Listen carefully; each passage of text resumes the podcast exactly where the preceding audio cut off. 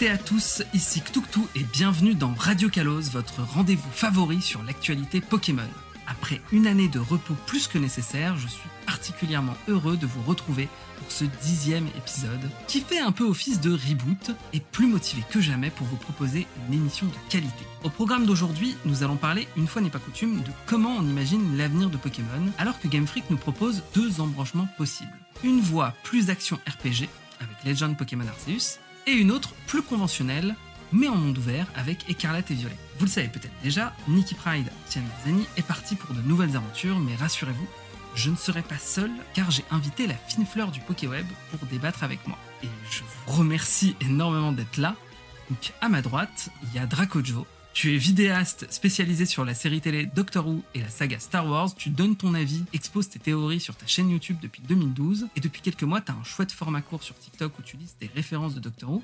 Mais c'est pas en tant que spécialiste de voyage dans le temps que je t'ai invité, même si on va un petit peu en parler aujourd'hui. Tu es également un grand fan de Pokémon de la première heure, fanboy invétéré et invertébré de Mucuscule. Ta chaîne YouTube est à la base dédiée au Shiny Hunting dans Pokémon, c'est toi qui défendras Pokémon Écarlate et Violet au cours de ce ou le débat. Comment ça va, Dracojo? Oui, bonjour à tous, merci beaucoup de l'invitation. Eh bien, je suis très heureux de pouvoir parler Pokémon, euh, puisque ça arrive pas très souvent, euh, mine de rien, en tout cas à part sur Twitter. Puis en tant qu'auditeur de Radio Kalos, euh, voilà, ça me fait plaisir d'être invité. Ouais, ça nous fait très plaisir de t'inviter. Je sais pas pourquoi je parle en nous, Zeni me manque, c'est pour ça. Et mon second invité, c'est un habitué de Radio Kalos, c'est Aquater. Pour ceux qui ne te connaissent pas encore, tu es blogueur et vidéaste depuis 2012 toi aussi sur YouTube sur le nom Aqua Endgame. On peut trouver entre autres ta série d'anecdotes Pokémon de la 1G à la 5G, des analyses détaillées sur des chiffres de vente de Pokémon ou encore un dossier dantesque sur un accessoire méconnu de la Game Boy Advance, le e-reader. Comment ça va, Aquater eh écoute, salut Tuktu et merci à nouveau pour cette euh, invitation dans Radio Kalos, ça va très bien. Et du coup, voilà, j'en profite pour dire que mon analyse des chiffres de vente de Pokémon est à jour avec les derniers chiffres tombés euh, il y a peu. Parfait. C'est toi qui représenteras Pokémon Legend Arceus et que je vous explique un petit peu, c'est que comme on n'a pas eu l'occasion de faire un épisode sur Legend Arceus, eh ben on s'est dit qu'on allait faire une critique croisée entre les deux et chacun vous allez représenter le jeu que vous considérez être la meilleure voie et puis on, on rajoutera un peu de nuance sur la fin. On a un autre invité qui arrivera en seconde partie. Bah, je vous propose qu'on commence tout de suite à s'attaquer à ce gros morceau qui est le futur de Pokémon. C'est parti. Pour remettre un petit peu le contexte, on est en janvier 2022. Pokémon Legend Arceus sort, il révolutionne complètement le gameplay de Pokémon. On est sur quelque chose de très différent dont les publicités étaient assez euh, floues sur euh, comment ça allait être, en tout cas euh, au début. En plus, il sort pas forcément dans la période des jeux d'habitude, il sort en janvier, alors que d'habituellement les jeux sortent en novembre. En novembre 2021, on a eu le décevant Pokémon étincelant et perte scintillante. Et d'un autre côté, on a Pokémon écarlate et violet qui sort neuf mois plus tard, en novembre 2022. Et lui est plus dans une approche classique. Il reprend un petit peu des éléments de gameplay de Legend Arceus, mais ça reste principalement un jeu Pokémon de la série principale, avec les combats de d'habitude, le mode de capture de d'habitude. La seule grosse différence, c'est qu'on a ce monde ouvert et qu'on a euh, l'équivalent de 18 arènes, une par pour chaque type. Déjà, je vais vous poser une première question, c'est qu'est-ce que vous avez pensé de Legend Arceus et de Pokémon Écarlate de façon assez sommaire? Dracojo, dis-nous tout.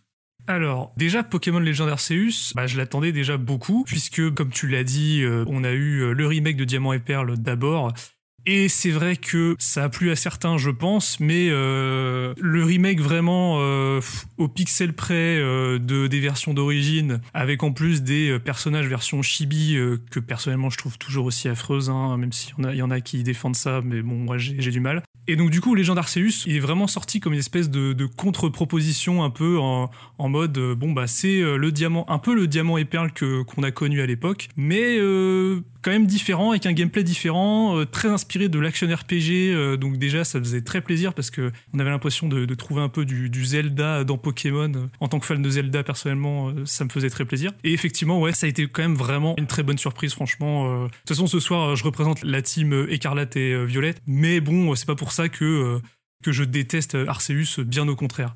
Donc Arceus, ouais, c'était vraiment très bien. Honnêtement, euh, c'était un très bon jeu qui apportait de très bonne mécanique. Et puis après, bah, il y a eu Écarlate et Violette, qui était aussi très bon, mais pour des raisons différentes, notamment pour son open world, que n'avait pas finalement Legend Arceus, puisque Legend Arceus avait de très grandes zones, mais n'avait pas d'open world. Donc bon, après voilà, on détaillera ça plus tard, mais voilà. En tout cas, c'était deux belles propositions, si je peux résumer, euh, cette année-là. De ton côté, à Cotter, t'étais plutôt dans quel état d'esprit quand Legend Arceus et ensuite Écarlate et Violet sont sortis? Alors, pour le coup, c'est un peu l'inverse, c'est-à-dire que moi, à la base, euh, Legends, j'en avais rien à faire, la com ne me parlait absolument pas, j'avais l'impression que c'était plus un mini-jeu, enfin pas un mini-jeu, mais un jeu très restreint. Un spin-off. Euh, ouais, ouais, ouais. Et je, enfin, j'avais, je ressentais pas vraiment la grandeur que, que pouvait proposer le jeu. Et en fait, dès que j'ai commencé à y jouer, j'ai trouvé le jeu génial et j'ai, j'ai adoré quoi. J'ai passé euh, un très très très bon moment, de très très nombreuses heures de jeu euh, sur Légende et ça a été génial. Euh, et du coup, pour Écarlate, c'est un peu l'inverse. J'étais ultra hype euh, quand j'ai vu le premier trailer, donc euh, il y a presque un an maintenant. Et quand j'ai commencé à jouer au jeu, j'ai très vite vu qu'il y avait plein de trucs qui ne me plaisaient pas. Et ça s'est plus ou moins confirmé au fur et à mesure de mes heures de jeu.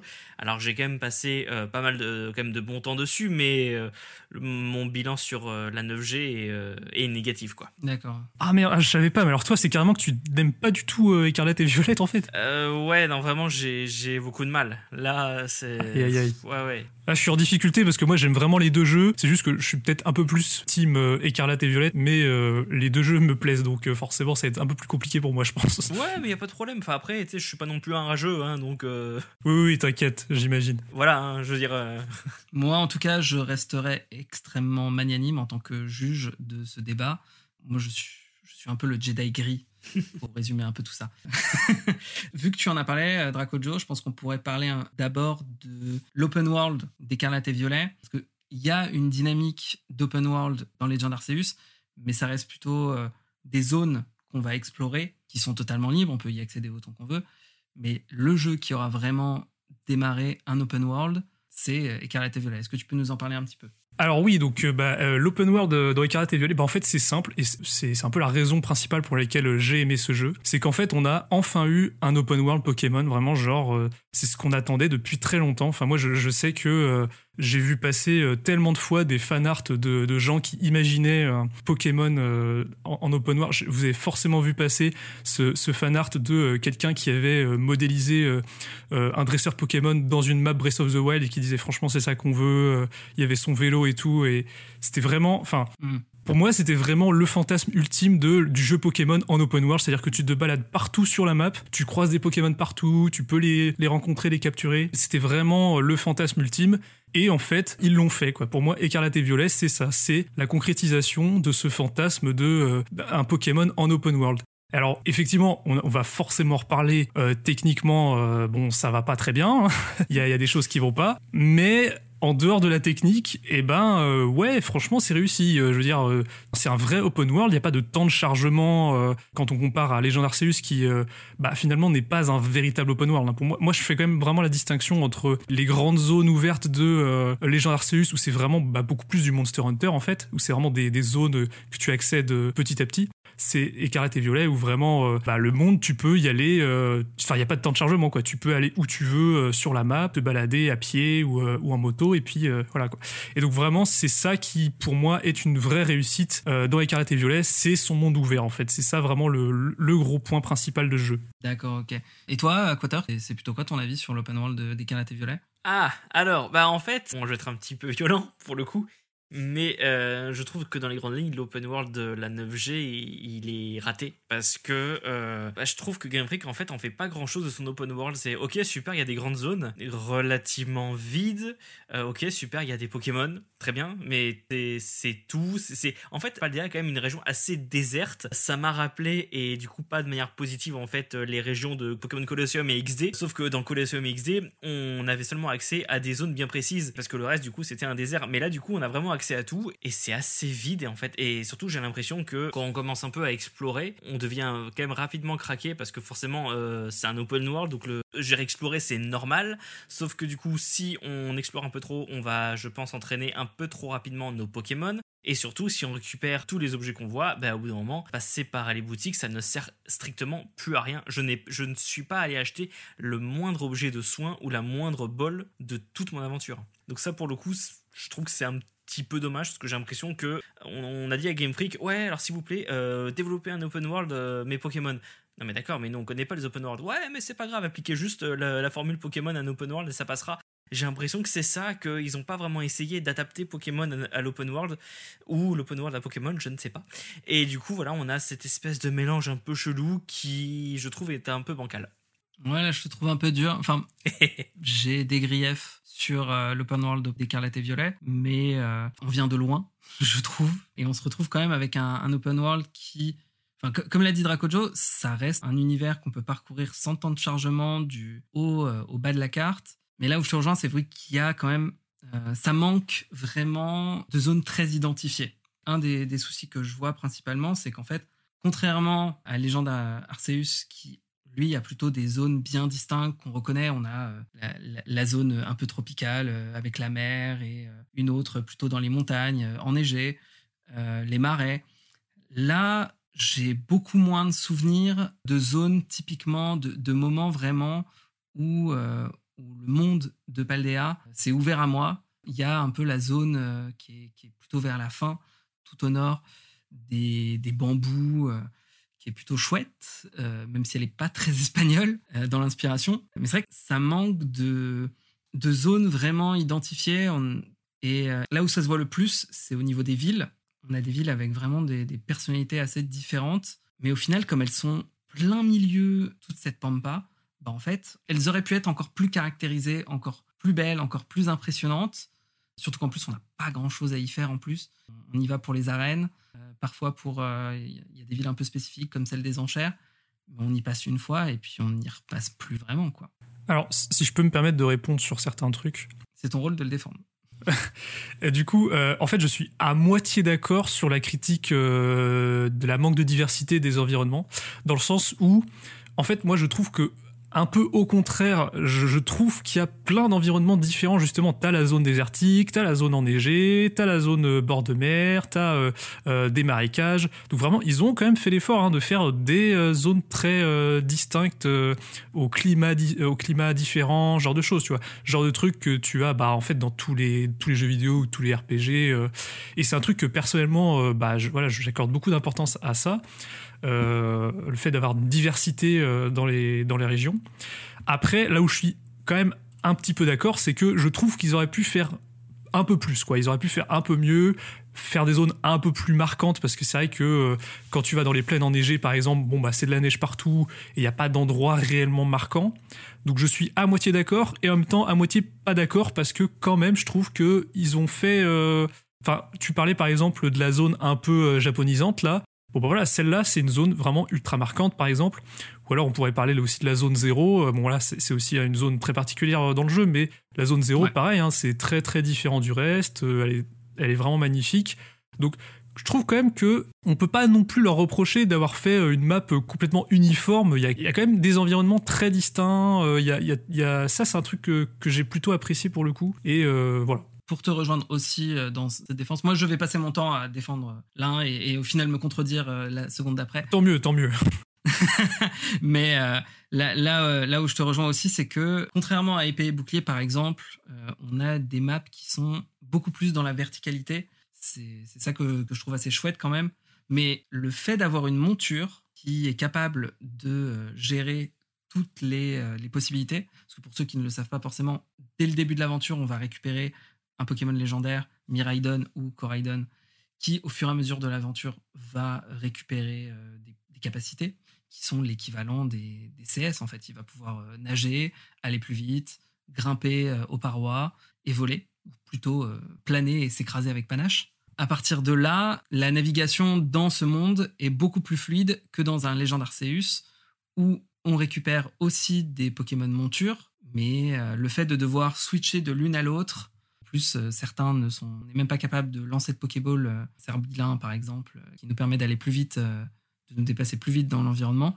Ça casse un petit peu plus la progression qu'on peut avoir. Alors que dans Écarlate et Violet, c'est hyper fluide. Ouais. Mais c'est un peu tout le, concept même du jeu, quoi. C'est qu'on est vraiment dans une fluidité constante, euh, un univers euh, seamless où on avance sans temps de chargement. Ça, pour moi, c'est une vraie réussite. On, s'arrête jamais. Je suis, totalement d'accord avec toi euh, sur ce point. Pour le coup, s'il si, si, y a bien un point qui est meilleur qu'Arceus concernant Écarlate et Violette, c'est vraiment la monture pour le coup. Parce que, ouais, bah, comme, en fait, comme tu l'as dit, en fait, tu fais tout avec ton Coraidon ou Miraidon.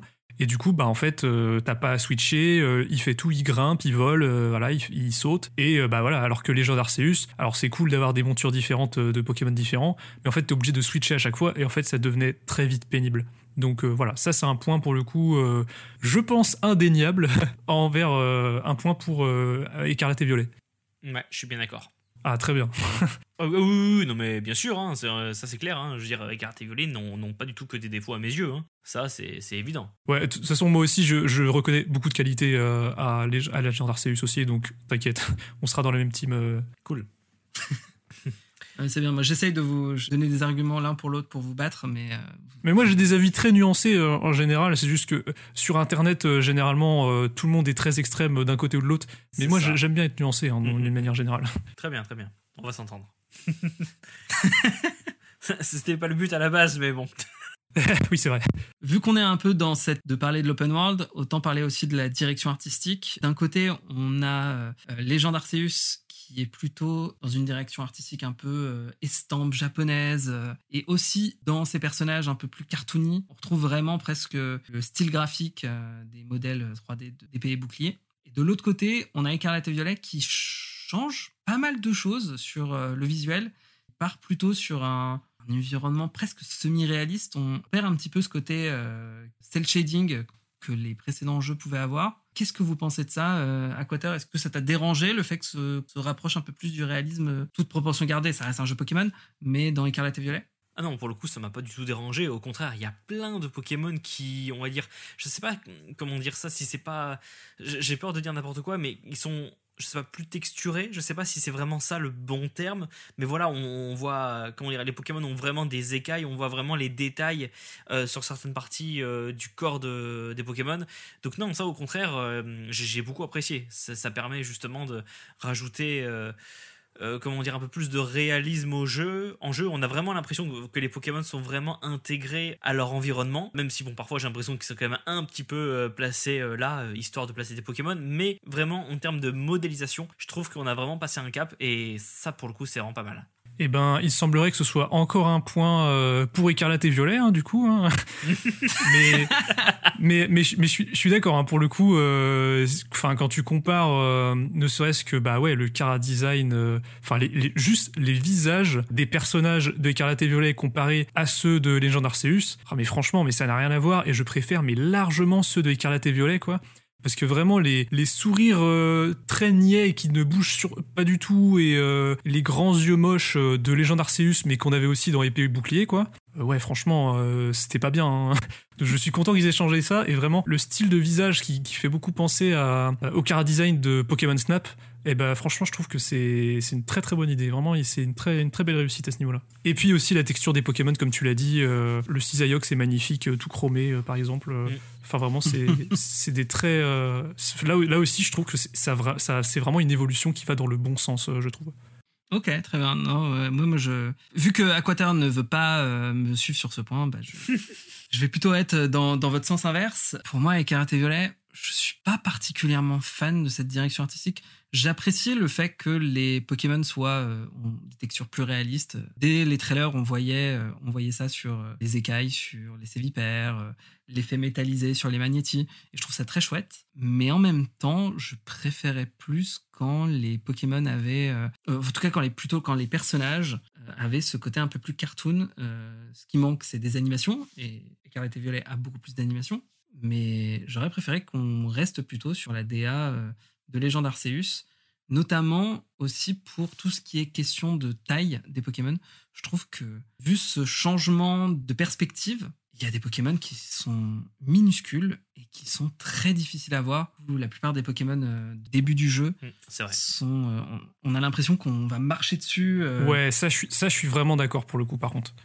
Ouais, clairement. Et justement, c'est, c'est, ça devient euh, très compliqué. On parlera de la maniabilité euh, un petit peu après, mais euh, on se retrouve souvent à se cogner contre des Pokémon quand on se balade juste parce qu'on les a pas vus. Alors, il y a un petit peu la faute du clipping. On va essayer de ne pas trop parler de bugs parce que tout le monde en a déjà parlé, pas là pour taper sur une ambulance. Mais pour moi, il y a un équilibre à trouver peut-être dans ce côté Pokémon plus réaliste avec plus de détails et en même temps partir sur quelque chose quand même qui reste proche du dessin animé ou en tout cas plus proche bah, du cel shading tout simplement qui, qui peut être magnifique aussi. Alors, ju- juste pour rebondir, et après on pourra changer de sujet, mais euh, déjà je suis très d'accord sur la, la taille des Pokémon. Vraiment, moi je j'aime pas du tout cette idée qu'il y ait des Pokémon vraiment minuscules, quoi. Genre, euh, mais ne serait-ce que pour. C'est un argument très, très bête, hein, mais juste que ton qu'un Pokémon soit minuscule, en fait, c'est juste pas stylé, quoi. Genre, tu le vois. Enfin, tu vois pas à quel point il est bien. Il est, il est stylé en termes de design, tu vois. Et euh, j'en- pouvais plus en plus des. Tu sais, les petits insectes qui ressemblent à des agrafeuses, là, euh, j'en pouvais plus, là, je marchais dessus tout le temps. Ah Et, et ça a déclenché le combat, j'en pouvais plus, j'en j'en avais trop marre. Donc vraiment, les Pokémon minuscules, c'est un gros point noir euh, du jeu, je trouve. Enfin, un gros point noir. C'est un inconvénient en tout cas. Et juste, je voulais dire, ah oui, je voulais dire aussi, avoue que toi aussi, quand Pokémon est passé à la 3D, tu t'es dit, quand même, les- le pixel art, c'était mieux, quoi. Genre, Oui. les modèles 3D, ils sont pas très beaux, quoi. Je, je pense qu'on est tous un peu de cette team. Eh ben, je trouve que Écarlate et Violet, justement, personnellement en tout cas, ça m'a réconcilié avec les modèles 3D. Tu vois, je me suis dit, euh, parce que le passage à la 3D, moi, je l'ai un peu mal vécu sur Pokémon. Et euh, là, vraiment, sur Écarlate et Violet, le fait de mieux texturer euh, les Pokémon, je me suis dit, ok, bah, finalement, les, les, les modèles 3D, ça peut être beau si, on, si on le fait bien, quoi. Donc voilà, personnellement, je trouve que c'est une façon de réconcilier. euh, Enfin, ça m'a réconcilié avec les, les modèles 3D, personnellement. Euh, ouais, non, pour le coup, je, ouais, non, je suis bien d'accord. C'est vrai que, alors, c'est pas vraiment le sujet, mais très très rapidement, moi j'ai vraiment de mal, en fait, euh, de plus en plus de mal avec la série des jeux principaux depuis XY. Donc voilà, clairement, depuis qu'on est passé à la 3D. Et donc. Ah bah, moi aussi, tu vois. Ouais, bah voilà. Non, mais, mais après, franchement, je comprends. Et effectivement, voilà, comme on l'a dit, les Pokémon sont bien, me- bien mieux modélisés. Et, et exactement comme vous, je compte plus le, le nombre de fois où je voulais euh, sprinter dans une plaine. Et tout d'un coup, euh, mon jeu s'est arrêté. Et ah, tiens, il y a un Pokémon sauvage. mais qu'est-ce que tu fous là? Mais laisse-moi tranquille, laisse-moi avancer. euh, T'étais pas là il y a encore deux secondes. que- D'où tu viens? Qui es-tu? Me- Mais tu vois, c'est- c'est c'est marrant, on se rejoint un peu sur certains trucs parce que moi, c'est pareil, en fait, le passage à la 3D, euh, je sais pas, je l'ai mal vécu, je, j'avais, les jeux m'ont beaucoup moins marqué, en fait. Et euh, je crois que comme toi, euh, Let's Go m'a un peu, m'avait déjà un peu réconcilié avec les Pokémon 3D. Ah. J'ai vraiment, j'avais vraiment bien aimé Let's Go. Donc finalement, on se rejoint un peu sur certaines choses. C'est ça la magie de Radio Kalos, c'est qu'on trouve toujours des gens qui ont aimé Let's Go. Mais c'est trop bien, Let's Go. Franchement, faut, faut arrêter de, de- de le détester. hein. Franchement, euh, c'était une bonne idée de gameplay et tout. euh, Enfin bref, j'ai bien aimé. T'es quelqu'un de bien. Je sais, merci, merci beaucoup. Toi aussi. on se comprend. Pour reprendre ton point sur les modèles 3D, on est tous les trois euh, des fanboys de la 2D et je pense qu'on serait tous d'accord pour que Pokémon repasse en 2D et, Oh et le traitement euh, du euh, 2D HD que peut avoir Octopath Travelers ou Ah, ce serait bien ça. Triangle quand même. Mais ça, tellement. ce serait, Le rêve. ce serait le rêve ultime. Ça n'arrivera jamais, mais euh, Ouais, j'y crois pas trop peut-être- malheureusement. Mais bon. eh, Peut-être pour peut-être pour un remake 5G hein, Bah, euh, ouais, ouais, en collaboration avec Square Enix, ça pourrait être fou. Ah ouais, ah, 5G. Oui, oui, bah, ouais, j'ai des idées à ce niveau-là. Bon, c'est pas le sujet. Peut-être qu'il y aura un moyen Ouais, c'est vrai parler que un c'est peu pas, plus tard. c'est vrai que mais c'est pas le sujet, mais bon, voilà. on se détourne complètement, Ouais. mais ça me donne l'occasion de parler un petit peu euh, des le fait que ce que je trouve assez drôle quand tu dis que euh, Écarlate et Violette a réconcilié avec euh, les modèles 3D, bah c'est pas étonnant parce que les modèles 3D ont été particulièrement retravaillés pour Legend Arceus et Écarlate et Violette. Je vais essayer de pas partir dans un tunnel, mais il y a eu une conférence euh, de développeurs il y a quelques mois où Game Freak a eu l'occasion de parler de son évolution et de comment, enfin, quelles ont été les méthodes qu'ils ont employées pour pouvoir réussir à sortir deux jeux la même année. Et la clé de voûte de tout ça, ça a été comment ils gèrent leur modèle 3D. Ce qu'il faut savoir, c'est que avant, non seulement ça devait être un enfer euh, à gérer sur X et Y et Soleil et Lune, mais que ça a été une catastrophe sur Épée et Bouclier. C'est pour ça qu'il y a eu des retards et pour ça, euh, ils ont pris la décision de ne plus euh, mettre tous les Pokémon euh, dans le jeu pas de National Dex et tout ça, c'est parce qu'en fait, déjà, on a un modèle 3D d'un Pokémon, par exemple Pikachu, prenons un exemple simple. Il existe, donc il a son squelette qui est géré, des animations qui sont euh, compatibles avec ce squelette en particulier, Et on a les textures du Pokémon. Donc, ça, on va dire sa peau en quelque sorte. S'il a un style graphique particulier, ben, en fait, il va être rajouté sur le, sur le modèle 3D en lui-même. Et ça fait un fichier qui est ensuite importé dans le jeu. Ça fait un gros fichier. Mais du coup, dès qu'il y avait la moindre modification à faire, le moindre changement, la moindre animation à, tester, il fallait reproduire intégralement tout le modèle 3D. C'était long, c'est coûteux, c'est très lourd. Et c'est pour ça, en fait, que à chaque fois qu'il y avait un changement de direction artistique, par exemple entre Let's Go et Épée Bouclier, il bah, fallait refaire tous les euh, modèles 3D.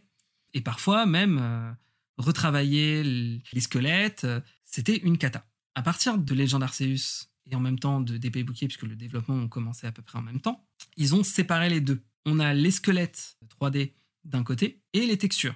Et c'est pour ça, par exemple, que on peut avoir maintenant des Pokémon avec euh, des textures qui sont euh, plus côté estampe euh, à la Legend Arceus et des textures plus réalistes qu'on peut trouver dans les, dans et Violet ou même des trucs un peu plus cartoony comme, comme on peut voir dans, dans de la publicité. Et ça, ça change énormément la donne. Ils ont aussi changé leur méthode de gérer les animations. Yo, c'est le tout du montage pour mieux expliciter cette partie.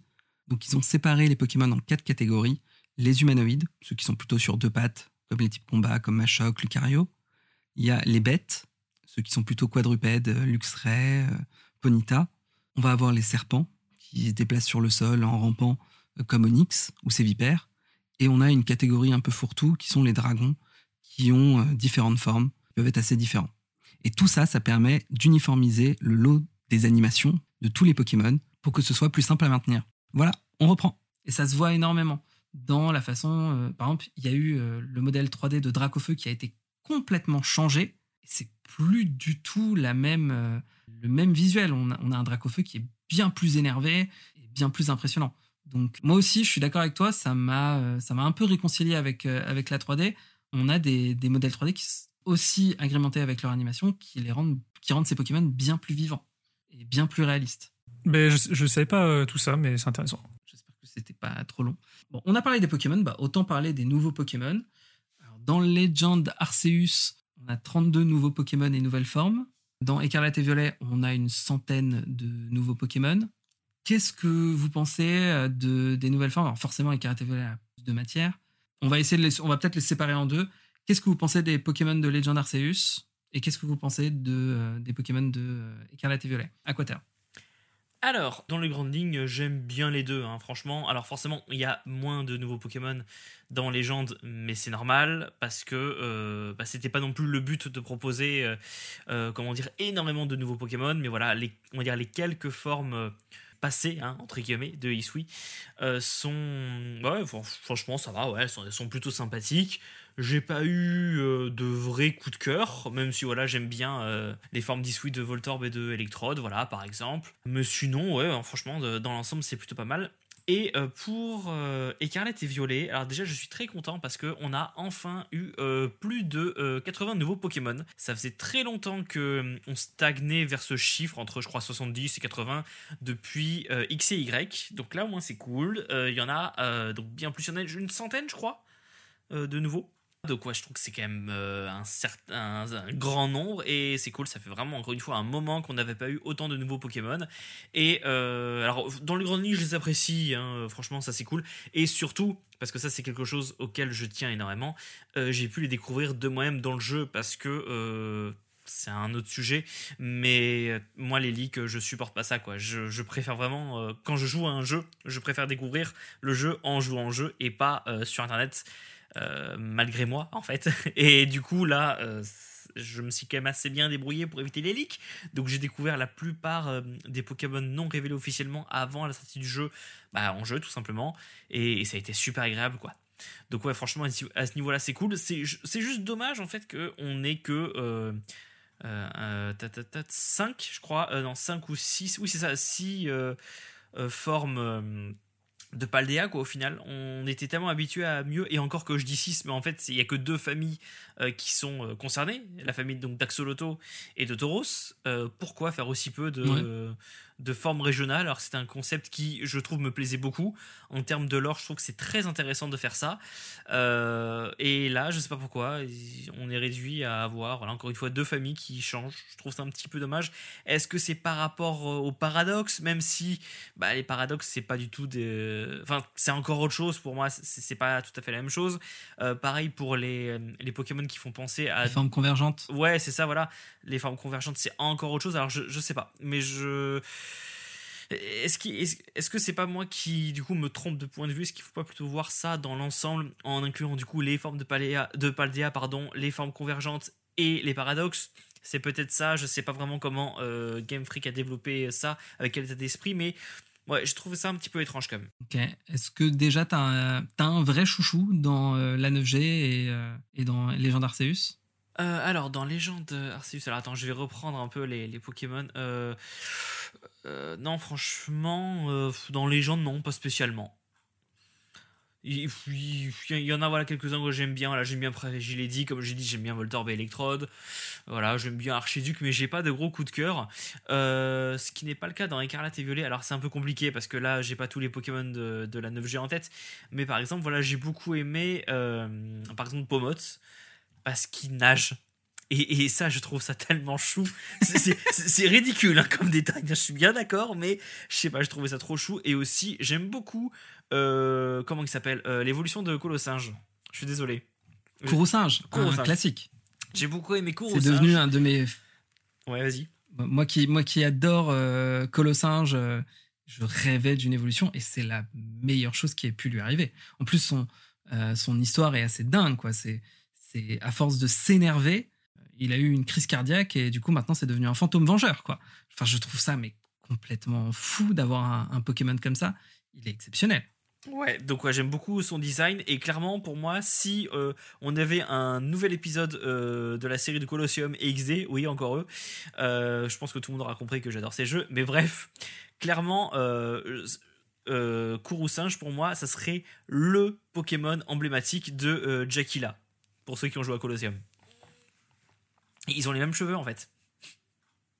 Ok, j'ai pas la ref, ah, mais euh, j'ai pas, j'avais pas de GameCube, mais, euh, je, regarderai ça euh, tout à l'heure. Ah, moi j'avais commencé Colosseum sur sur sur émulateur, et puis en fait, je crois que la sauvegarde avait bugué, du coup j'avais jamais terminé. Voilà. En fait, le problème c'est que sur émulateur, Colosseum et XD ne fonctionnent pas. Ah bah moi aussi j'avais réussi à faire le début. Ah, moi j'avais moi j'ai jamais réussi à la faire fonctionner. Après, ah bah les les émulateurs euh, GameCube en général ça marche bien. Faudra que je réessaye à l'occasion.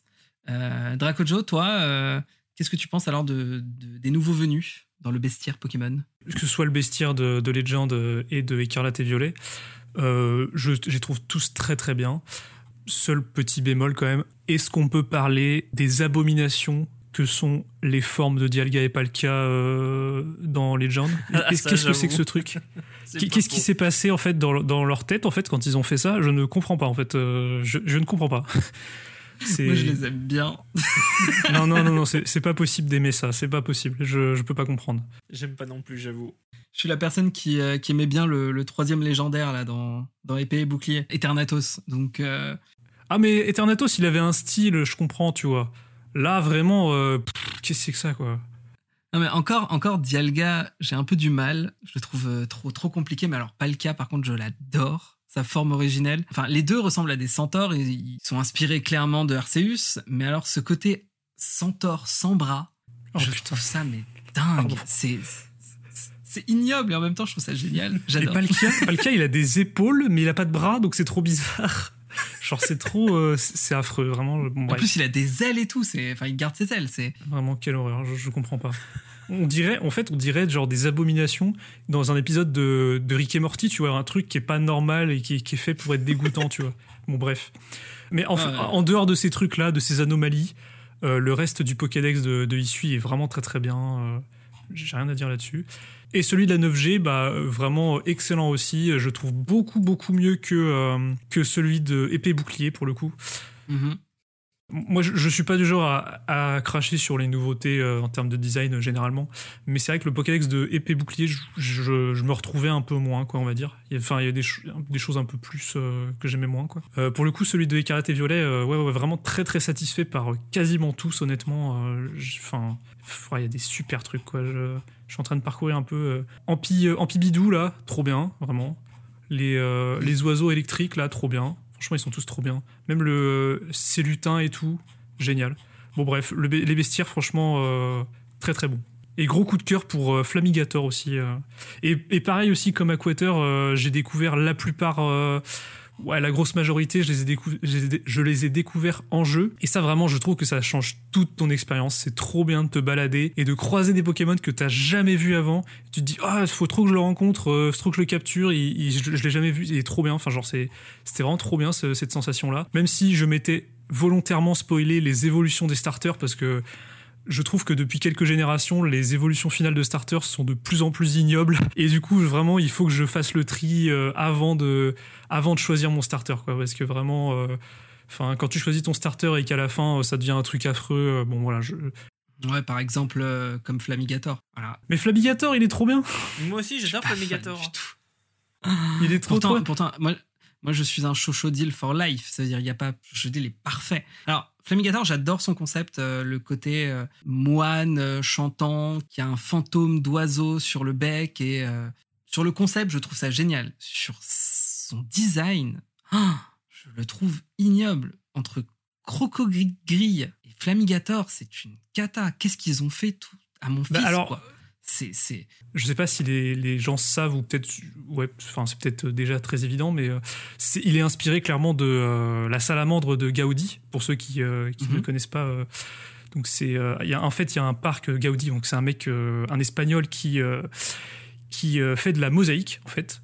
Et euh, il y a un parc euh, Mhm. en Espagne euh, qui ré- réunit un peu toutes ses œuvres euh, faites en mosaïque. Et donc il y a la fameuse salamandre euh, qui est une fontaine, je crois. Et je l'avais vu d'ailleurs euh, en vrai quand j'avais été en voyage en Espagne. Euh, et donc le Flamigator est inspiré de ça. Euh, c'est pour ça notamment qu'il a des, des petits euh, des petits trucs sur le sur le nez. sur- euh, voilà, c'est ça. C'est c'est inspiré de, euh, de la mosaïque. Et bref, moi c'était c'était un, un gros coup de cœur Flamigator en ce qui me concerne. conceptuellement, je, je, je trouve génial. Mais je trouve euh, ces équivalents euh, Miascarade et Palmaval euh, bien plus réussis dans leur design, même s'ils sont moins symboliques, je trouve. Miascarade, c'est juste un magicien chat qui est très très stylé. Et Palmaval est l'incarnation même du carnaval de Rio. Pareil, il a un, design assez dingue. C'est vrai que Flamigator, j'ai du mal. Mais après, en termes d'aberration totale, pour moi, c'est vraiment Amnovenus dans Légende Arceus, le nouveau avatar euh, qui, qui en Ah oui, a une oui, forme oui. de tortue. Ouais, ouais, ça c'est pas bien, ça. c'est pas terrible. Tu sais, en plus, ça fait vraiment genre. euh, on, on a un trio euh, ou un quatuor de, de, de personnages masculins et d'un coup, on va rajouter un personnage féminin. C'est un peu la Vénus euh, des Tortues Ninja. C'est pas ouf. Ah oui, j'y ai pas pensé, mais oui, oui. Bah, le trio était déjà très bien en fait, donc je sais que c'est pas, c'était pas forcément très pertinent de rajouter ça. Mais, mais du coup, t'avais pris qui toi euh, comme starter euh, dans Écarlate et Violet Chochodil. Ah, t'avais pris Chochodil, d'accord. Et tu t'es pas fait spoil du coup l'évolution finale. Si je, cro- si, je crois que je m'étais spoil au fur et à mesure, mais en fait, je voulais pas y croire. Ah d'accord. Euh, Jusqu'au bout, tu vois, quand j'ai fait évoluer en crocogrille, je l'ai vu. Je- Quand, quand- quand je me suis fait spoiler le truc, j'ai fait non, c'est pas possible. Fake, alors c'est pas. Mais pareil, tu vois, je vois le concept. Je trouve ça. euh, le, le fait qu'il a un, un sombrero sur la tête, qui est en fait un nid pour l'oiseau qui va, qui va. avec un œuf sur le truc. C'est génial. Je suis sûr, il y avait, il y un petit peu plus d'efforts à faire. Mais c'est pas grave. Ça, après, moi, euh, la- je trouve la, la 9G très solide. On, on a Gambex qui est euh, phénoménal. Moi qui suis fan de Pokémon Insectes.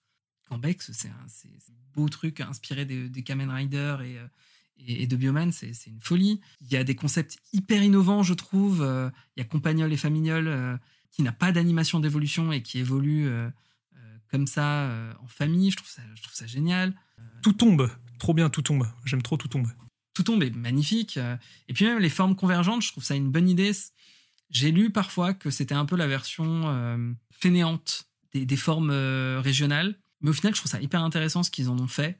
Par rapport à, à Topiqueur et, euh, et à Topico, c'est pas forcément le truc le plus malin. Mais par contre, Terra Cool et Terra Cruel, transformer un, un poulpe en champignon, Puis, Ah, euh, Terracool, faut le voir- incroyable. Faut le voir courir, quoi. Terracool qui court comme ça. Ça, j'avoue, c'est hilarant. Ouais. Euh, Super Dauphin aussi, que je trouve euh, dans son concept. On a All Might dans Pokémon. Non, mais vraiment, il y a, il y a des trucs assez euh, géniaux. Même des Pokémon hyper simples. Et après, j'arrête avec euh, de citer tous les Pokémon parce qu'on pourrait faire ça, on pourrait faire une émission entière juste pour euh, parler de tous les Pokémon. Ah bah, fais-nous le euh, Pokérap. un truc tout bête, c'est c'est Flamant Roule, tu vois, qui est hyper simple. C'est littéralement un flamant rose. Il n'a pas énormément de, de trucs. Et pour certains Pokémon, on trouve ce côté assez simple, juste des animaux un petit peu stylisés des premières générations. Donc euh, moi, ça me plaît énormément. Ouais, après, n'étant pas le plus gros fan de la première génération en termes de bestiaire, les Pokémon simples comme ça, c'est pas mes préférés, mais bon, je comprends l'idée. après, après j'adore, j'adore Dauphin, par exemple, qui est vraiment ultra basique et qui pourtant était un gros gros coup de cœur, tu vois. Donc des fois, voilà, des fois c'est bien fait. Donc vous êtes plutôt satisfaits quand même euh, tous les deux de, des nouveaux Pokémon, des nouvelles formes. C'est aussi pour ça qu'on aime Pokémon, c'est cette découverte de, de nouveaux Pokémon. C'est clair. Pour l'instant, c'est Écarlate et Violet qui est en train de remporter euh, les scores. Euh, Dracocho fait Yes. un très bon boulot pour, euh, pour vendre. Mais là où ça risque d'être plus compliqué, ça va être sur la maniabilité. On va parler un peu plus du gameplay. Et là, on va rentrer dans le vif du sujet parce que d'un côté, on a un Écarlate et Violet qui reprend les bases principaux de, des jeux. Donc, euh, ce combat au tour par tour. Euh, on parlera de la terra cristallisation un petit peu après. Mais dans les faits, le concept est le même. On va aller d'une arène à une autre. Et les combats sont du tour par tour. euh, Il y a quatre attaques. On a six Pokémon. Pas de changement à ce niveau-là. Pareil, la maniabilité, elle est plus fluide euh, pour se déplacer avec notre, notre monture. Mais ça change pas grand-chose. Par contre, dans Légende Arceus, c'est un tout nouveau système. Est-ce que tu peux nous le présenter, Aquater Bah déjà dans, dans Légende, ce qui est très sympathique, c'est que déjà on peut choisir euh, directement sans passer par un menu quel Pokémon on va envoyer en en combat pardon, tout en progressant dans la zone où on est. Donc ça, je trouve que c'est génial parce que euh, ça, je trouve qu'on gagne énormément en fluidité. Et du coup, et par rapport au combat, bah, effectivement, on a, euh, on avait, on avait les styles, je sais plus les styles rapides et puissants, si je dis pas de bêtises. J'ai oublié les noms. Euh. J'avoue, ouais, voilà. Je crois que c'était ça, ouais. Ouais, donc bah Ouais. voilà. Bah du coup, ouais, merci à vous. Et donc qui nous permettait soit d'attaquer euh, en priorité ou de lancer une attaque un peu plus puissante. Euh, bon, ça, ça pour le coup, c'est pas quelque chose qui m'a qui m'a spécialement intéressé, mais en tout cas, voilà, effectivement, ça a apporté euh, un peu de nouveauté et, et c'est toujours bon à prendre. Même si c'est pas euh, le, le changement ultime dans la série, que c'est pas euh, the révolution. euh, je trouve que sur le principe, le moindre changement fait plaisir parce que euh, bah, parce que c'est de la nouveauté et, et parce qu'au moins ça nous ça nous dépayse un petit peu euh, par rapport à, à ce, ce à quoi on a l'habitude depuis euh, de nombreuses années quoi. Ouais, mais surtout pour les gens Arceus, ce qui change vraiment, c'est la capture. Oui, dans, oui, dans la seule chose qu'on fait, c'est euh, lancer la Pokéball, ça lance un combat. Alors c'est beaucoup plus fluide qu'avant parce qu'il n'y a pas d'animation de début de combat. Le combat se fait au- à l'endroit où on est.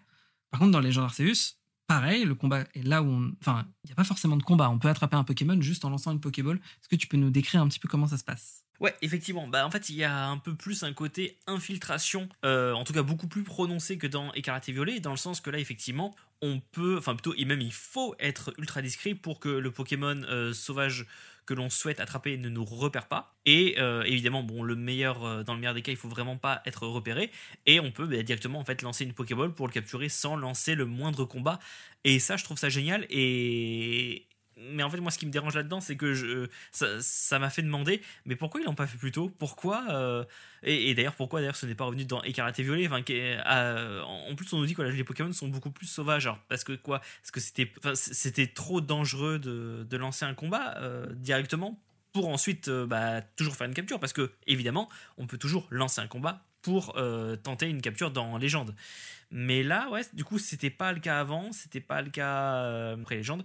Donc Ouais, je sais pas. Je, autant je trouve ça génial, autant là, encore une fois, je me demande pourquoi euh, c'est apparu aussi tard. Est-ce que euh, dans les autres jeux, il faut d'abord être poli avec le Pokémon, font, font d'abord aller se présenter coucou, comment ça va? Euh, Moi, je suis un dresseur je vais essayer de te capturer. Enfin, je, je comprends pas. Voilà pourquoi c'est venu aussi tard, quoi. Bah alors, si je peux apporter un élément de réponse, c'est que en fait, sur les jeux Pokémon, ils ont mis énormément d'années à, euh, enfin, oui, ils ont mis vraiment beaucoup de temps avant de euh, mettre les Pokémon visibles sur la map, en fait. Pendant des années, pendant des générations, ça a été, euh, faut se balader dans les hautes herbes pour rencontrer des Pokémon. Et donc, dès l'instant où ils ont commencé à mettre les Pokémon hors combat, euh, comme l'avait fait euh, pourtant euh, Dragon Quest par exemple depuis des années, depuis la génération DS, quoi, bah, dès l'instant où ils ont fait ça, bah, forcément c'était là pour le coup possible de faire en sorte qu'on balance des Pokéballs directement. Quoi. Donc euh, voilà, c'est ça. Mais c'est le problème de Pokémon, c'est qu'en fait, euh, ils mettent toujours euh, beaucoup trop de temps avant de, faire évoluer leur, concept, en fait, de faire évoluer leur jeu. Mais sinon, je suis d'accord, c'est vraiment une très bonne mécanique de, de légende. Du coup, vous êtes plutôt du côté de, Legend Arceus qui permet de capturer un Pokémon sans avoir à l'affronter juste en lançant une Pokéball ou plutôt le côté classique des carrettes et violets où on peut lancer une Pokéball, c'est pas du tout aussi précis que dans Legend Arceus, mais ensuite ça lance le combat et c'est et pour l'attraper, il va falloir euh, partir sur la même euh, même chose qu'avant quoi. Il faut l'affaiblir et ensuite euh, lancer une Pokéball. Clairement, hein, je préfère très nettement euh, Légende.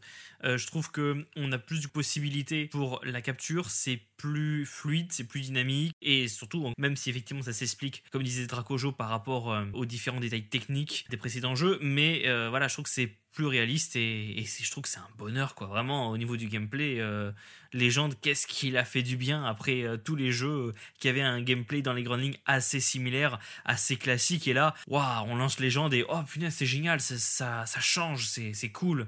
Non, à ce niveau-là, pff, Lé- Légende forever quoi. Ouais, pour le coup, le fait de, lancer des Pokéballs pour capturer les Pokémon, enfin c'est, en fait, c'est- un truc tout bête, mais c'est un truc que tu vois, genre dès le premier épisode de l'animé Pokémon, tu le vois aussi genre euh, au tout début, je crois que c'est la toute première scène de, du film Détective Pikachu. Donc vraiment, le fait de lancer des Pokéballs pour capturer un Pokémon, c'est un truc mais évident quoi. Donc quand ils l'ont fait, tu t'es dit mais oui, mais évidemment qu'il fallait faire ça quoi. Mais alors par contre, euh, bah, t'en avais parlé un peu rapidement tout à l'heure et je voulais rebondir aussi là-dessus. À l'inverse, le système de combat de Legend Arceus, ah, je suis désolé, mais il est catastrophique. hein. Vraiment, ça va pas du tout. hein. C'est t'as l'impression que euh, ils ont essayé de changer un peu le tour par tour parce que des fois, euh, ton adversaire euh, attaque euh, deux fois de suite, tu sais pas pourquoi. Enfin, vraiment, c'est une catastrophe. Et même les stratèges en ont beaucoup parlé en disant, mais en fait, stratégiquement, le jeu, est- c'est cata, quoi. Il y a rien du tout. Donc, par contre, à l'inverse, euh, le système de combat de Legend Arceus, pour moi, c'est le gros point noir. euh. Voilà, je voulais revenir là-dessus vu que t'en avais parlé tout à l'heure. hein. Ouais, bien sûr. C'est vrai. Pour rebondir sur le, le mode de combat, moi je suis plutôt fan de, de ce mode de combat de Legend Arceus, mais parce qu'en fait, il n'est pas fait pour euh, de la stratégie, il n'est pas fait pour du combat euh, en, en tournoi euh, comme, comme on a l'habitude. C'est vraiment fait pour la capture en fait. Pour, pour expliquer un petit peu euh, en quoi ça consiste, chaque euh, attaque qu'on a peut être utilisée en style rapide ou en style puissant. Et par conséquent, ça va nous permettre soit de taper plus fort, soit de taper plus vite. Et parfois même de taper deux fois de suite si on est très rapide. Donc parfois, ça crée des, aberrations avec un Dimorette euh, qui est tellement rapide qui va attaquer avec une attaque prio en style rapide. Et donc en fait, il peut attaquer euh, sans interruption. Mais du coup, ça fait que tu utilises deux PP au lieu d'un. Et euh, si jamais tu utilises une attaque puissante, tu n'attaques pas au tour suivant. Un peu comme une sorte d'ultra laser. Moi, j'ai trouvé ça hyper intéressant dans la capture, justement, parce que ça permettait de calibrer un peu la puissance de ses attaques pour dire, bon, ok, là, il lui reste pas beaucoup de PV, donc je vais faire une attaque rapide, comme ça, ça me permettra de le blesser pas trop fort, comme ça, je sais qu'il lui reste, que ça pourra le mettre dans le rouge, et en plus, ça me permettra d'avoir une seconde attaque pour bah, lancer ma Pokéball directement. Mais c'est sûr que pour du combat, c'est pas le truc le plus fun, quoi. Tu vas bourriner d'abord une attaque euh, rapide, ensuite tu vas faire une attaque puissante. T'as pas forcément de limite, aurait de l'équilibrage à faire, mais moi je suis pas forcément euh, fermé à cette idée-là. Après, euh, je joue pas en stratégie, donc ce que dit Smogon, ça m'intéresse pas trop. Non, moi non plus. Bah après, en fait, je pense qu'ils ont eu raison de faire quelque chose de différent avec les combats sur ce jeu, parce que je pense que c'est vraiment un jeu qui a été pensé comme un spin-off, et du coup, je pense qu'ils ont, ils ont réfléchi à euh, comment faire différemment quand même d'un jeu principal, et c'est pour ça qu'ils ont changé les systèmes de combat. Mais je pense qu'il y avait moyen de faire autre chose que ça. Euh, par exemple, ils auraient pu faire un, truc un peu euh, à la Final Fantasy, où en gros, euh, c'est du tour par tour, mais t'as quand même un temps limité ou ce genre de choses, quoi. Enfin, voilà, il y avait moyen de faire des combats différents, mais euh, moi, je je les aime vraiment pas beaucoup, euh, ces, ces combats-là.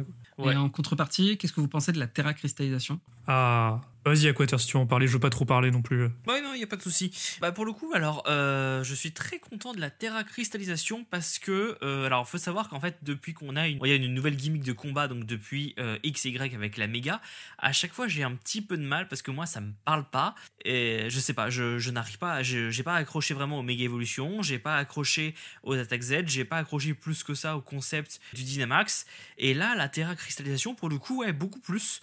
Je trouve que c'est très sympathique. Alors, en vrai, comme je joue pas Strat, c'est un peu biaisé dans le sens où je pense que ce genre de mécanique, tu, tu peux pas vraiment les kiffer si tu joues que euh, dans le cadre de l'aventure ou si tu joues en solo. C'est vraiment, je pense, quand tu vas vraiment commencer à faire du multi, que tu, que tu vas vraiment pouvoir voir euh, le potentiel de ces mécaniques. Mais pour le coup, même malgré ça, je sais pas, le concept de la Terra cristallisation me parle beaucoup plus. Je saurais pas vraiment expliquer pourquoi, mais franchement, j'adore. Et même au niveau des raids, je trouve qu'il euh, y a eu énormément d'améliorations par rapport, par exemple, aux raids de épée et bouclier c'est encore, bon, c'est encore un peu autre chose. Je sais pas si c'est vraiment euh, ce à quoi tu t'attendais comme réponse. Je pense pas que tu t'attendais à ce que je parle des raids, mais en tout cas. Euh, non, non, c'est important. bah, ça en fait partie, hein, ouais, de toute façon. Ok. Ça en fait partie. Moi, moi, je les trouve plus. Les raids, je les trouve bien plus intéressants qu'épée et bouclier. Plus technique aussi. Ouais. Ça demande d'avoir vraiment. De, de, de, préparer un Pokémon vraiment adapté. Après, j'ai pas trop fait de raids euh, sur épée et bouclier, donc j'ai pu en parler avec d'autres personnes, par exemple Mamoto de, de Pokégraph, qui elle préférait largement les, les raids d'épée et bouclier. Mais euh, pour moi, en tout cas, la mécanique de Terra cristallisation, je la trouve très riche, je la trouve très intéressante sur euh, ce côté. Euh, ça permet une plus grande diversité des stratégies en changeant le type du Pokémon. C'est un peu ce qu'essayait de faire le Dynamax en permettant à tous les Pokémon d'avoir une mécanique et de pouvoir augmenter en puissance, tout en rajoutant un petit twist sur le type pour, pour ajouter plus de diversité.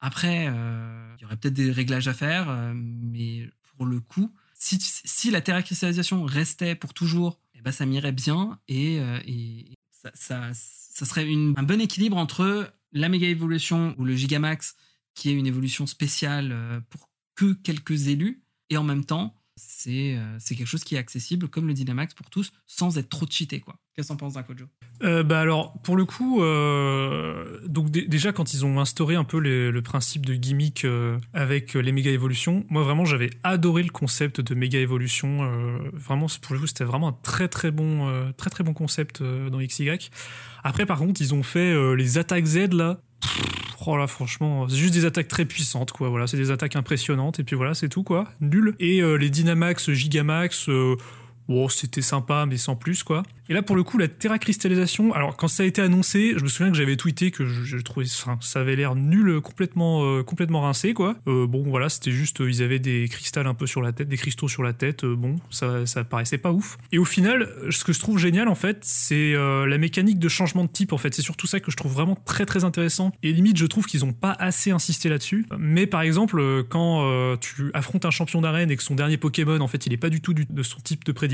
et qu'en fait il euh, terra cristallise euh, bah, euh, bah, dans le type du, du, dresseur, enfin du, du, champion. Bah, par exemple, voilà, ce genre de choses, je trouve ça hyper intéressant. Ça permet bah, voilà, de changer le, type du Pokémon que, tu combats. Donc c'est vraiment pour le coup, c'est vraiment une très très bonne idée. J'avais été sceptique dès l'annonce, mais en fait, c'est vraiment un très bon point, encore une fois, pour Écarlate. Hein. Et même Aquator le dit, hein, comme quoi finalement, peut-être que après l'émission, il va se dire Écarlate, euh, c'était pas si mal en fait. et d'ailleurs, je, je, me permets de rajouter un truc, mais en plus, on ne perd absolument pas euh, les stabs de notre ou de nos types de base. Et ça, je trouve ça génial. Oui, c'est vrai, ouais. Non, mais euh, très puissant. Vu que tu parles des champions d'arène, bah, je vous propose qu'on parle du scénario des jeux. Oh là là. c'est un gros morceau et on a déjà beaucoup parlé, donc on va essayer euh, je, vais faire vite personnellement là-dessus, donc euh, voilà. Très bien. Je, vais commencer, comme ça au moins je permettra de, de bien introduire le, truc.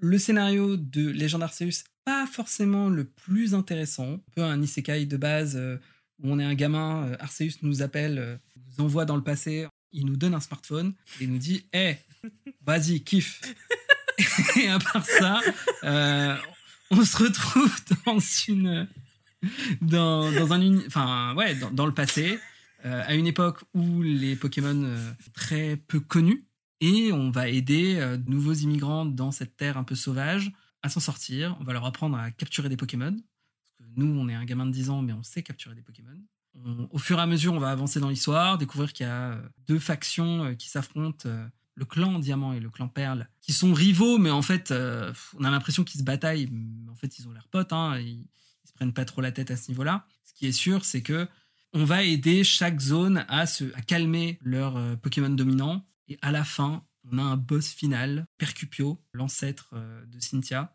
Son combat, on va pas le spoiler, mais qui est très surprenant pour un jeu Pokémon, qui joue avec les codes combat Pokémon. De l'autre côté, on a Écarlate et Violet, qui là a un scénario qui au final est très dilué, plein d'histoires. Euh, l'idée, c'est qu'on est un nouvel élève dans une école. On est envoyé partir à l'aventure pour trouver son trésor. On a trois quêtes principales qui vont à la toute fin se réunir. On a la quête des arènes. on a, comme d'habitude, 8 badges à récupérer pour ensuite affronter la ligue. On a aussi 5 dominants à affronter pour récupérer des herbes amères, des herbes mystiques qui permettent ensuite de soigner notre monture. C'est lié aussi à un personnage en particulier. Et enfin, on a une autre euh, quête qui est team des méchants. Euh, c'est euh, la team Stardust, la team ah Star. Du coup, c'est l'opération Stardust, qui elle consiste à aller affronter des chefs de clan, en quelque sorte, qui sont un peu les roublards de, de l'école. Et on va découvrir que, en fait, ils sont pas si méchants que ça pour eux en particulier, il y a un petit gameplay différent où qui se base sur le système Let's Go, dont on n'a pas forcément parlé. On peut euh, lâcher son Pokémon euh, et il va affronter tout seul. Mais voilà. Et à la fin, ça, comme j'ai dit, ça se rejoint dans un des finales les plus hypants de l'histoire de Pokémon. On va pas forcément le spoiler, on peut peut-être en parler, on fera une balise de spoiler si vous voulez. Mais déjà, qu'est-ce que vous pensez des deux scénarios de ces jeux très rapidement? Personnellement, ça, va être assez rapide, je pense, parce qu'en fait, moi, je pars toujours du principe que dans un jeu vidéo en général, le scénario, c'est qu'un prétexte au gameplay. Donc, globalement, je vais pas dire que je m'en fous du scénario, mais c'est très très secondaire en fait, on va dire. Euh, c'est pas, en fait, c'est pas le scénario d'un jeu qui va faire que je l'apprécie plus qu'un autre. Donc en fait, que ce soit le scénario de Legend ou celui des et Violettes, honnêtement, il y en a aucun que je préfère. Juste, bon bah, ils font leur taf quoi en fait. Et c'est ça que je demande à un scénario, c'est de faire le taf. Voilà, un, bon scénario de jeu vidéo, c'est un, scénario qui fait son taf de d'être un prétexte au gameplay en fait. Juste, je vais conclure sur un truc que j'ai oublié de parler juste avant. Pour le coup, les formes paradoxes sont aussi euh, vraiment géniales. C'est vraiment un concept génial qui, est aussi une, une grosse qualité euh, sur Écarlate et Violette. Et justement, euh, le scénario qu'elle est à ça euh, est très cool. Voilà. Aquator, qu'est-ce que tu penses des scénarios? Oui, alors par rapport au scénario, en général, effectivement, moi je demande, en tout cas dans un jeu Pokémon, pas un scénario très élaboré, mais moi en tout cas ça me plaît quand le scénario, comment dire, a quand même un, un minimum d'importance dans mon aventure.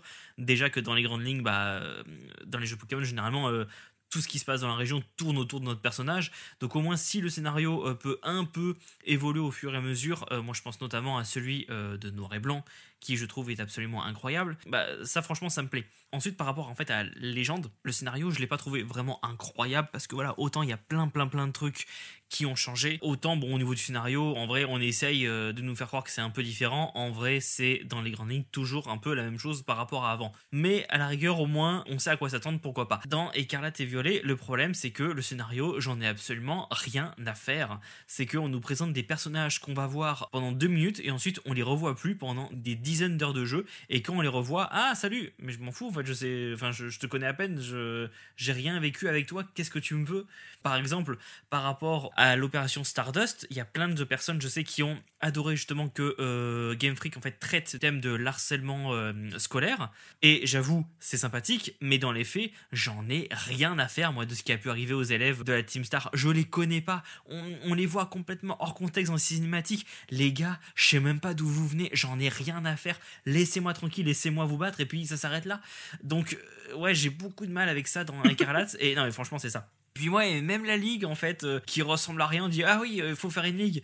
Bon, bah alors attends, alors attends, on, tu sais quoi? Attends deux secondes, je vais appeler mon cousin, il est super fort, vas-y, on va le mettre à la ligue, ça va passer. Enfin, je sais pas, je trouve que la ligue ressemble complètement à rien. Et ouais, non, vraiment, niveau scénario, je trouve que Écarlate et Violet sont un peu une catastrophe, et je suis bien d'accord que le scénario de la zone 0 est incroyable ouais, c'est bien, sauf que c'est à la fin du jeu. Donc si euh, tout... et ça en fait, ça m'énerve beaucoup parce que le jeu, il est, je trouve, dans les grandes lignes, ultra lisse en termes de traitement sur euh, la, plupart, euh, la plupart de l'aventure. Et à la fin, il se réveille, ah oui, c'est vrai, putain, faut faire un scénario, deux secondes. Et eh ben tu sais quoi? Eh ben elle ou lui, il est mort. Ah ouais, quand même. Enfin, vous avez rien dit, vous avez rien fait depuis le début et tout d'un coup, il y a un gars qui est mort. Mais wow. Mais quand même, quoi. C'est très bien. Alors, dans le montage, je mettrai une balise spoiler. Oui, oui. ah bah oui, bah oui, mais bon, voilà. Enfin, je, suis d'accord avec toi sur le côté où en fait ils font passer juste euh, les infos dans les petites cinématiques entre les événements. Après, je suis plutôt content qu'on ait un scénario moins linéaire qu'on a d'habitude, qu'on se retrouve pas entrecoupé toutes les cinq minutes de cinématiques. Euh, pour moi, le scénario qui est le plus faible, c'est l'opération Stardust, exactement pour la raison que tu l'as dit, parce que déjà le gameplay de cette partie est pas ouf. C'est hyper simple, tu fonces dans le tas. Le combat euh, contre le boss est celui qui est le plus intéressant mais en fait, comme t'as aucun build-up, euh, c'est juste, des, juste des champions d'arène, quoi. Et même certains champions d'arène ont un peu plus de personnalité que ça. Comme tu dis, j'aurais aimé avoir plus de choses à faire avec eux, plus de moments de confrontation où tu, où tu te bagarres avec eux avant, quelques petites cinématiques en plus pour apprendre mieux à les connaître. Mais après, je trouve qu'il y a un build-up qui se fait au fur et à mesure et qui fonctionne plutôt bien sur les autres, notamment sur le scénario avec, euh, comment il s'appelle, Poivre Sel Pepper De Pepper ouais. pauvre, pauvre sel, qui est le cœur du jeu. Au final, en fait, au début, on, voit que c'est juste un personnage euh, Lady Oscaresque, euh, un peu, un peu relou, quoi, qui nous demande de bosser pour lui. Et on va apprendre à le connaître au fur et à mesure, de comprendre pourquoi il veut euh, récupérer les airs mystiques, les épices secrètes. Exactement. Et bah, tout de suite, ça crée un attachement assez fort, en fait, pour, pour moi. Et je l'ai lu chez d'autres personnes aussi c'est quelques moments passés avec lui, avec où il prépare un sandwich et on discute un peu avec lui. bah, tout de suite, ça crée un attachement énorme, quoi. Tandis que la quête des badges est assez anecdotique, mais ça, c'est un peu comme tous les autres, quoi. Il y a quelques moments un peu sympas où ils essayent de caractériser, notamment avec les petits mini-jeux, les petites épreuves avant les badges. Mais à part ça, c'est pas foufou, quoi. Mais ça crée un bon build-up pour que à la fin, on ait euh, ce final assez exceptionnel où, euh, spoiler alerte, euh, en fait, on découvre que le père de Pepper est mort. En fait, ou la mère. Ou la mère, oui, parce que moi j'ai joué à Violet, c'est pour ça. Oh, et, euh, Team Violet, oui. en fait, c'est une IA qui le remplace. il y a encore beaucoup de secrets, j'ai hâte qu'on en découvre plus à l'avenir dans un potentiel DLC. C'est lui qu'on va affronter. Et ce moment, la musique, on est loin de épée et bouclier où la fin est extrêmement décevante alors qu'on avait un début euh, qui fonctionnait super bien et où on s'attachait beaucoup aux choses. Et, au final, euh, à la fin, bah, en fait, on se retrouve avec euh, des cinématiques image par image où on sent que le jeu a été rushé sur la fin. quoi. C'est peaufiné jusqu'au bout. quoi. Et toujours sans doublage? Oui, ça c'est un peu ridicule parfois. Il y a personne qui chante sans doublage ici, mais ça reste. On, a tous vu ces images, les images du jeu avec quelqu'un qui doublait par-dessus et ça rend super bien. Surtout qu'en plus, pareil, dans les animations des personnages, les lèvres sont très bien animées. on a l'impression vraiment qu'ils parlent euh, texte qui s'affiche à l'écran. Donc, au fur et à mesure, on se rapproche de, du réalisme. Euh, le manque de doublage euh, manque cruellement.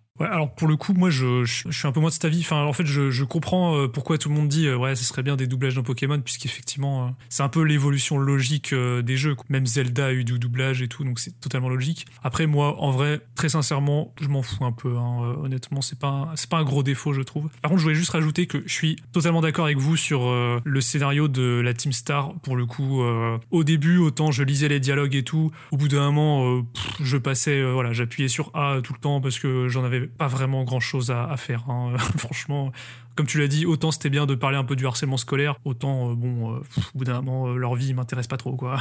Et petite question, est-ce que vous avez fait les cours? Parce qu'on peut suivre des cours à l'école? Pas du tout. Pas du tout? Et toi, Quata, tu les as fait? Euh, Bah non, parce que enfin, je joue un jeu Pokémon. En fait, si je veux, euh, si je veux lire du texte, je lis, je lis un bouquin. En fait. Et alors a priori, il y a beaucoup de, trucs. Non, mais c'est vrai, il y, a apparemment beaucoup de trucs intéressants. Mais c'est que lire, lire, lire, lire, lire.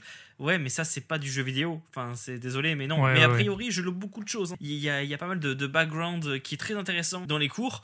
Mais sans déconner, vous avez abusé, quoi. Ouais, bon, au pire, tu lis une, pardon, une page Wikipédia, euh, et puis c'est bon, quoi. Mais, mais je suis d'accord, moi je. Ça montre bien tout le problème. Oui, mais, mais je l'ai pas fait non plus. Mais en fait, ce qui est bien, et je vais transformer ça en un point positif, c'est que c'est qu'en fait, il te laisse le choix. En fait, t'es absolument pas obligé de suivre les cours. Moi, j'ai suivi zéro cours, sauf euh, bah, peut-être un ou deux obligatoires au début, je crois. Mais sinon, j'ai suivi zéro cours. Enfin, ça m'a pas empêché de jouer, quoi. Exactement. Donc, euh, si, si seulement c'était comme ça dans la vraie vie aussi.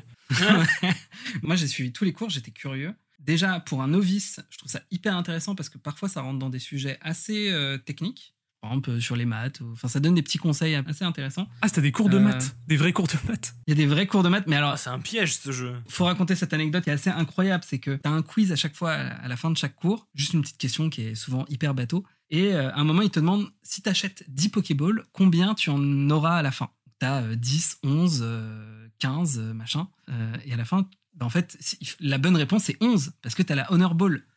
Et, Ah ouais, euh, Ah D'accord. ouais.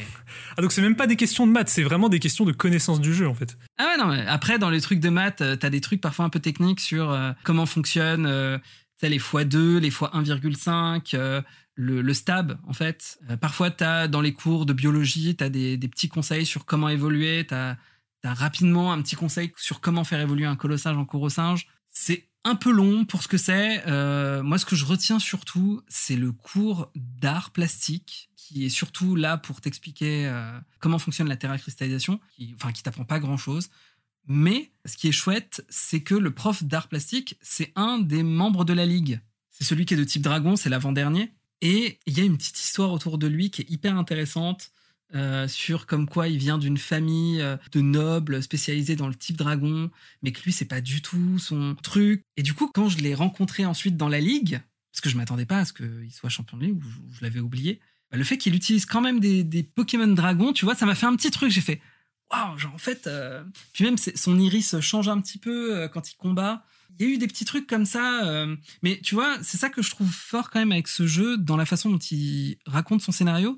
C'est à travers plein de petites choses euh, as- assez bien foutues. Mon champion d'arène préféré, c'est celui de type normal, qui, spoiler, revient au moment de la ligue. Ouais. Parce que, en fait, c'est un salaryman désabusé qui fait son taf de façon middle. Il est exceptionnel. Et la façon dont il est caractérisé, je trouve ça génial. Quoi. Il, y a- il est devenu euh, très vite attachant. Il y a ce côté un petit peu quotidien, euh, dans des petites histoires, dans des petites quêtes. Et en vrai, ça m'étonne pas tant que ça parce que un des scénaristes euh, principaux de Écarlate et Violet, c'est un ancien scénariste de Yakuza. Ah ouais, ah d'accord, je savais pas ça. Et ça se voit dans ces petits détails un peu partout. Alors que dans Legend Arceus, qui a un profil un peu plus classique, bah c'est le scénariste euh, qu'on a de base depuis la 2G, quoi, qui rempile encore une fois, quoi. Donc, ah, c'est- c'est pour ça que je trouve que parler du scénario dans un jeu Pokémon, au final, c'est quand même intéressant. Euh, même si, ouais, je pense qu'ils auraient pu aller encore plus loin, en fait, pour caractériser encore mieux les personnages qu'on affronte au fur et à mesure de l'aventure. Je vous propose qu'on s'arrête là. On a beaucoup parlé de plein de choses. On va pas forcément parler de la musique, qui est assez exceptionnelle sur Écarlate et Violette Ah bon? Et assez euh, simple dans Legend Arceus. Je sais pas si vous êtes d'accord avec Ah, moi ou pour, pas sur pour le coup, j'aurais dit l'inverse, pour le coup. Je suis tellement pas d'accord. Ah ouais? Ah Bon, Ok, ok, j'ai rien dit. On va parler de la musique. Ah ouais, ouais, vas-y. Oh, ça, ça va chauffer, là, je te dis. Ça va chauffer. Octogone. Euh, non, bah alors, alors bah, je donne mon point de vue et on va essayer d'être euh, d'être assez rapide. Perso, je je suis pas particulièrement fan de la musique de Legend Arceus parce que je la trouve très euh, Breath of the Wild esque, mais dans le mauvais sens du terme. Je, je la trouve trop classique au final. Enfin, les, les thèmes sont pas assez prononcés pour moi ou il manque quelque chose. Alors que euh, les thèmes de des Voles sont assez exceptionnels. On a plusieurs bouts de Toby Fox dedans, qui est le, le- le créateur de- d'Undertale et de, de Deltarune. Les thèmes de combat sont hyper enivrants, euh, surtout ceux de la Ligue, euh, de, la Team Star. Au final, c'est ça vraiment la partie que j'aimais le plus, c'était combattre euh, des gens de la Team Star pour leur musique. Et euh, la Zone Zero, la musique exceptionnelle. Il y a, beaucoup de choses, mais vous n'êtes pas d'accord avec moi, et bah tant mieux. En fait, il y a, que moi qui défends les gens d'Arceus ici. Vas-y. Bah non, là je défends Ekarate Volley, je raconte n'importe quoi. Euh, Vas-y, euh, t'es pas d'accord avec moi Ah non, non, pas du tout. Euh, en fait, faut savoir que moi, déjà, la musique en général, c'est quelque chose qui me touche énormément. Euh, donc, et notamment dans les jeux vidéo. Et alors, autant Diamant et Perle, ce sont pas des jeux qui m'ont marqué, mais du coup, leur musique déjà un peu plus. Et les remixes médiévales, en gros, hein, de légendes m'ont parlé. C'est quelque chose qui m'a beaucoup plu, que ce soit les musiques des routes, les musiques euh, des combats. J'ai vraiment beaucoup apprécié tout ça. Et dans Écarlate et Violet, il doit avoir au bain mot, genre 5 musiques qui sont remixés à différents moments. Si t'es sur ta monture, si tu es à pied, si t'es en combat, si t'es dans une ville, mais c'est quasiment tout le temps les mêmes musiques et en fait ça me saoule. Déjà qu'en plus, bon, euh, je trouve que les zones sont pas marquantes, je veux dire, putain, mais zone 1 quoi, sans déconner, merci. Je, je, vraiment, je trouve que les musiques, euh, ils ont à peine bossé dessus. En plus, je trouve qu'elles ressemblent énormément euh, à des musiques de Soleil et Lune ou de Épée Bouclier dans, dans leur style et je trouve ça ultra dérangeant parce que quand je joue à un nouveau jeu Pokémon et que je veux découvrir des musiques, c'est pas pour me rappeler la génération auquel je viens de jouer quoi. Je veux dire, ça c'est bon, c'est le passé, là vas-y, fais découvrir une nouvelle région, de nouvelles musiques, de nouveaux, de nouveaux trucs. Donc, euh, ouais, non, franchement, je... les, musiques de Gareth et Violet, c'est vraiment un super point négatif, alors que c'est très, très rare que je n'apprécie pas les musiques d'un jeu Pokémon. Je crois que c'est arrivé que dans Soleil et Lune où j'en avais plus ou moins rien à faire. Mais sinon, ouais, tout ce qui est ambiance sonore et compagnie dans les jeux Pokémon, c'est généralement un truc que j'adore. Et là, euh, ah non, les karaté violets, c'est pas passé du tout. Hein. Eh ben, c'est marrant, mais sur ce coup-là, je suis 100% d'accord avec tout ce que tu viens de dire, vraiment, au mot près. Pour le coup, j'ai adoré euh, l'OST de Legend Arceus. C'est euh, une playlist que je me suis passé euh, vraiment de très nombreuses fois après avoir joué au jeu. Enfin, en fait, elles sont très posées, très atmosphériques. mais je pense, en fait, t'as raison, c'est un peu inspiré de, de Zelda Breath of the Wild. Et il y, y, a un côté un peu japonisante, mais tu sais, un peu féodal, tu vois, Japon féodal un peu, tu vois. Voilà, c'est ça, tout à fait. Ouais, et bah c'est vraiment un truc hyper réussi, je trouve, euh, pour le coup. C'est une des grandes forces de, de Legend Arceus. Et là où Écarlate et Violet, à part la musique de la zone 0, j'en ai retenu aucune, franchement. Donc euh, bon, dommage pour, euh, pour le jeu que je défends, mais sur ce coup-là, je suis obligé de rejoindre Equator. Ouais, il y a encore que la musique de la zone 0, au bout d'un moment, moi, elle m'a saoulé, quoi. Elle tourne en boucle, au bout d'un moment, j'en pouvais plus. Ouais, je peux comprendre, mais c'est la seule qui est marquante, en tout cas, je trouve. Oui, c'est vrai, c'est pas faux. Très bien. Je vais vous faire honneur parce que la pause musicale, c'est une musique de légende Pokémon Arceus, plus précisément celle du second trailer, et c'est une réorchestration de Caramel. Ah, donc tu as quand même choisi ton camp sur la musique euh, finalement. Euh. J'adore cette musique. T'as remarqué quand même que c'est une musique, une réorchestration de musique d'un trailer. Ah oui, c'est pas dans le jeu du coup. oui, qui n'est pas dans le jeu et que et cette réorchestration, je l'adore. On écoute ça tout de suite.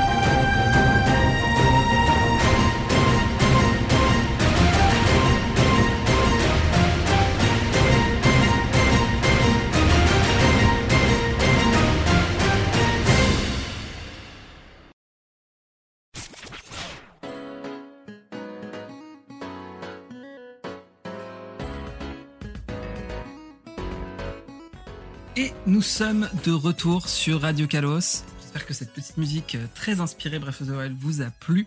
On va continuer de parler de Pokémon Legend, Arceus et d'Écarlate et Violet, mais on va prendre une intervention d'une autre personne qui, lui, n'a aimé ni l'un ni l'autre. On va vous faire écouter l'intervention de Soma, un vétéran d'Eternia, qui a préféré épée et bouclier, et ensuite vous aurez les réactions de nos invités. Salut, Contrairement à la plupart des gens, j'ai préféré épée et bouclier à Legend Arceus et à Écarlate et Violet. Principalement parce que c'est la formule classique de Pokémon, celle que je connais depuis toujours, que j'aime. Ce qui est totalement différent du coup de Legend, qui est un, un, assez bon jeu, qui profite bien du système de monde ouvert, qui le fait fonctionner correctement. Mais le jeu a des défauts, on va dire, pour moi, qui suis fan de Pokémon depuis la première heure tout simplement parce que les combats ne sont pas les mêmes. Le jeu était un petit peu maladroit euh, sur le plan technique, euh, même si c'est pas quelque chose qui me dérange plus que ça à la base. J'ai trouvé euh, épée et bouclier bien mieux maîtrisé à ce niveau-là, et c'est quelque chose qui m'a manqué sur Légende. Je peux apporter à peu près les mêmes arguments pour comparer épée et bouclier à écarlate et violet, puisque je trouve que le monde ouvert n'apporte pas grand chose au final, dans ces jeux-là en tout cas, puisque dans des jeux qui sont déjà assez faibles du point de vue du scénario, on se retrouve sans scénario au final. Ça avance, on fait plein de choses différentes, mais on n'avance pas dans l'histoire. C'est des toutes petites pastilles de scénario mis bout à bout, mais ça ne se suit pas, il n'y a pas de, suite vraiment logique, surtout avec la com de Game Freak et TPCI qui nous poussait en fait à faire le jeu dans n'importe quel ordre. Ça n'a pas d'importance, vous pouvez faire le jeu comme vous voulez. Ça n'apporte rien à l'histoire du jeu. Ce qui, pour moi, même si ça a toujours été un petit peu mis de côté dans les jeux Pokémon, a beaucoup d'importance. C'est pour ça, principalement, que je préfère épée et bouclier aux autres jeux. Par contre, côté histoire, Legend était presque parfait. Il y avait beaucoup d'éléments, beaucoup de morceaux de scénario euh, calés un petit peu partout. C'était même euh, tout le fil conducteur du jeu, où les autres euh, jeux Pokémon nous laissent un petit peu faire ce qu'on veut, faire notre vie. Là, Legend, c'était un peu plus scénarisé, et c'était assez sympa. C'était assez sympa d'y jouer pour ça. Par contre, il y avait beaucoup de choses qui manquaient par rapport au jeu classique il n'y avait plus de combat classique. Le système était pour moi complètement pété. J'ai absolument rien compris. Je ne comprends toujours pas comment ça marche. Il y a beaucoup de hasard, j'ai l'impression. Et ayant une petite période où je jouais, euh, je jouais beaucoup euh, compétitif sur Pokémon, c'est quelque chose du coup qui me manque. Ce système classique que je connais, c'est simple, c'est mathématique et ça me manque. Il n'y a pas ce problème-là dans Écarlate et Violet. Heureusement, je suis assez content de ce retour à la formule classique, mais du coup, au détriment euh, d'autres choses. Comme je disais plus tôt, il n'y a plus vraiment d'histoire au cours de l'aventure, c'est des petits morceaux, il n'y a pas d'ordre logique. Euh, enfin, il y en a un, mais on n'est pas obligé de le suivre. Le jeu ne nous pousse pas à le suivre, et donc on se retrouve avec un scénario condensé tout à la fin du jeu, une fois qu'on l'a déjà quasiment fini, et sans post-game. Il y a quasiment rien en post-game tout est condensé sur une demi-heure, et après, plus rien. Avant, rien du tout. Voilà ce qui m'a manqué euh, dans Écarlate et Violet. Au final, on a le temps de se perdre dans le jeu, sans avoir l'impression de faire avancer l'histoire. Et en tant que joueur maintenant plus âgé, je ne m'intéresse plus vraiment au côté compétitif de Pokémon. Je ne suis pas non plus Shiny Hunter. Donc, ce qui m'intéresse dans un jeu Pokémon, vraiment, c'est l'aventure en elle-même. Et c'est quelque chose que j'ai pas vraiment retrouvé dans Écarlate et Violet. Contrairement à Legend. C'est pour ça que je place Legend un petit peu au-dessus d'Écarlate et Violet. Pour moi, c'est un jeu, malgré ses défauts, qui est mieux maîtrisé. La formule fonctionne mieux et qui est pris plus de plaisir en fait à faire cette aventure. Là où épée et bouclier fonctionne très bien pour moi, c'est pas seulement parce que c'est la formule classique, pas parce que je suis un boomer qui, joue depuis euh, rouge et bleu, c'est parce qu'il y a un peu de tout ce que j'aime dans Pokémon dedans. Il y a quand même des innovations, ils ont c'est leur premier essai avec le monde semi-ouvert, on va dire, donc ça a apporté un petit peu de nouveauté. Mais surtout, je trouve que les jeux couloirs, même si c'est assez mal vu, ça fonctionne assez bien avec la formule Pokémon. Surtout quand il y a suffisamment de Pokémon c'est-à-dire assez de Pokémon pour jouer et même refaire des parties, toujours avec une équipe différente. Et ça permet de redécouvrir le jeu à chaque fois d'une façon totalement nouvelle. Se lancer des petits défis, de jouer euh, en se disant bah tiens je vais jouer avec ce Pokémon alors que d'habitude je prends toujours celui-ci. C'est quelque chose qui est présent depuis X et Y. On a énormément de choix de Pokémon au cours de l'aventure et c'est quelque chose que j'aime beaucoup. Donc une formule classique, comme je les aime, avec un petit peu de scénario un peu partout, qui avance lentement mais sûrement, même dans un couloir, s'il y a de la rejouabilité, pour moi ça marche très bien. Et c'est pour ça que j'ai beaucoup aimé euh, Épée et Bouclier, et que je les préfère du coup à Legend Arceus et à Écarlate et Violet. Comme tous mes, mes autres arguments, c'est totalement subjectif. Ça ne reflète que mes goûts personnels. Euh, J'irai pas jusqu'à dire que euh, Épée et Bouclier sont meilleurs que les deux autres. C'est juste une préférence personnelle. Voilà. Du coup, on est de retour après avoir écouté Soma. Merci beaucoup pour ta participation à cet épisode de Radio Kalos. Je vais me tourner vers toi, Aquater, parce que c'est toi qui est apparemment le plus mitigé sur Écarlate et Violette, alors que euh, tu en as dit beaucoup de bien dans la partie précédente. Est-ce que tu te reconnais dans euh, les arguments énoncés par euh, notre cher Soma? Alors, euh, oui et non. Euh, oui, parce que bah effectivement il y a, beaucoup de choses, euh, on va dire, qui ont changé depuis épée et bouclier, mais j'ai envie de dire c'est pas forcément en bien ou en mal dans le sens que euh, ça de manière c'est quelque chose qui a toujours fait débat par rapport, par exemple à Zelda avec Breath of the Wild. Breath of the Wild, est-ce que c'est un bon Zelda, est-ce que c'est un mauvais Zelda? C'est différent, c'est un open world, c'est pas du tout euh, ce dont on avait l'habitude avant. Pokémon c'est un peu pareil. On peut pas dire que Écarlate et Violet est mieux que épée bouclier parce que ils jouent limite même pas dans la même cour. C'est vraiment deux jeux qui ont été développés de manière différente pour proposer quelque chose de différent. Donc, euh, clairement, moi je comprends qu'on puisse préférer épée bouclier. Après, moi, ce qui me dérange, contrairement à Soma, c'est euh, les couloirs. Alors, les jeux Pokémon ont toujours été très dirigistes, mais je trouve que ça se sent plus en fait depuis qu'on est passé à la 3D. Euh, ça, c'est aussi un problème que j'ai ressenti dans Soleil et Lune. Si c'est juste pour marcher dans un couloir, ça me saoule. Et encore une fois, même si ça a toujours été plus ou moins le cas, je trouve que encore une fois, alors ça fait un peu vieux con dit comme ça, mais quand on était en 2D, je trouve que ça se ressentait moins, ou en tout cas c'était beaucoup moins flagrant. Voilà, mais ouais, franchement, encore une fois, dans les grandes lignes, euh, Légende et Écarlate, c'est vraiment deux types de jeux qui, se ressemblent sans se ressembler, mais encore une fois, voilà, c'est différent de épée bouclier, donc c'est autre chose et il en faut pour tous les goûts, ça plaît ou ça plaît pas, mais en tout cas, bon, bah voilà, c'est différent, ça change et euh, forcément, après, on peut avoir chacun, euh, dire, sa préférence entre euh, ces trois jeux. Et toi, euh, Dracocho, est-ce que tu te reconnais, euh, en tout cas dans certains des arguments de Soma? En tout cas, euh, ce que je constate, c'est que euh, ce cher Soma est en fait euh, un fan qui n'aime pas le changement en fait. Il veut toujours avoir le, même jeu qui se ressemble à chaque fois, un couloir tout droit et puis voilà. Et je trouve ça un peu dommage. Après, c'est son opinion, c'est ses goûts. Mais moi, j'ai tendance à penser que une licence de jeu vidéo, si c'est tout le temps la même chose à chaque jeu, bah au final ça sert à rien de faire des nouveaux jeux à chaque fois en fait. Et c'est pour ça que je trouve que Nintendo a eu l'intelligence de renouveler le gameplay de Zelda en faisant Breath of the Wild qui est le, le meilleur jeu de tous les temps. Ils ont eu parfaitement raison de renouveler la, franchise Zelda. Et bah pareil, Game Freak, je trouve qu'ils ont eu parfaitement raison de, euh, de renouveler euh, la franchise Pokémon parce qu'elle en avait bien besoin. Bon, bah voilà, du coup ça laisse de côté euh, les gens comme Soma qui visiblement aiment bien avoir le même jeu à chaque fois. Bon, bah je trouve ça un peu dommage. Au pire, s'il veut faire toujours le même jeu à chaque fois, il y a les romacs, ce genre de choses, voilà, où il peut jouer aux, anciennes versions, euh, et puis voilà quoi. Mais par contre, je suis d'accord avec lui euh, sur euh, les certaines critiques qu'il a faites à Legend Arceus, mais bon, on en a déjà parlé, par exemple les combats, lui aussi, de ce que j'ai compris, il trouvait ça catastrophique. Donc voilà, je le rejoins sur certaines choses. Ah par contre, il a, préféré, la direction artistique de épée bouclier, ça par contre je comprends pas. Mais bon. Non, tu vois, moi, je, je le comprends. hein. On en parlait au début. Je préfère ce côté un petit peu plus cel shading euh, d'épée et bouclier avec des Pokémon aux proportions un petit peu plus euh, grandes, un peu plus proches de, nous.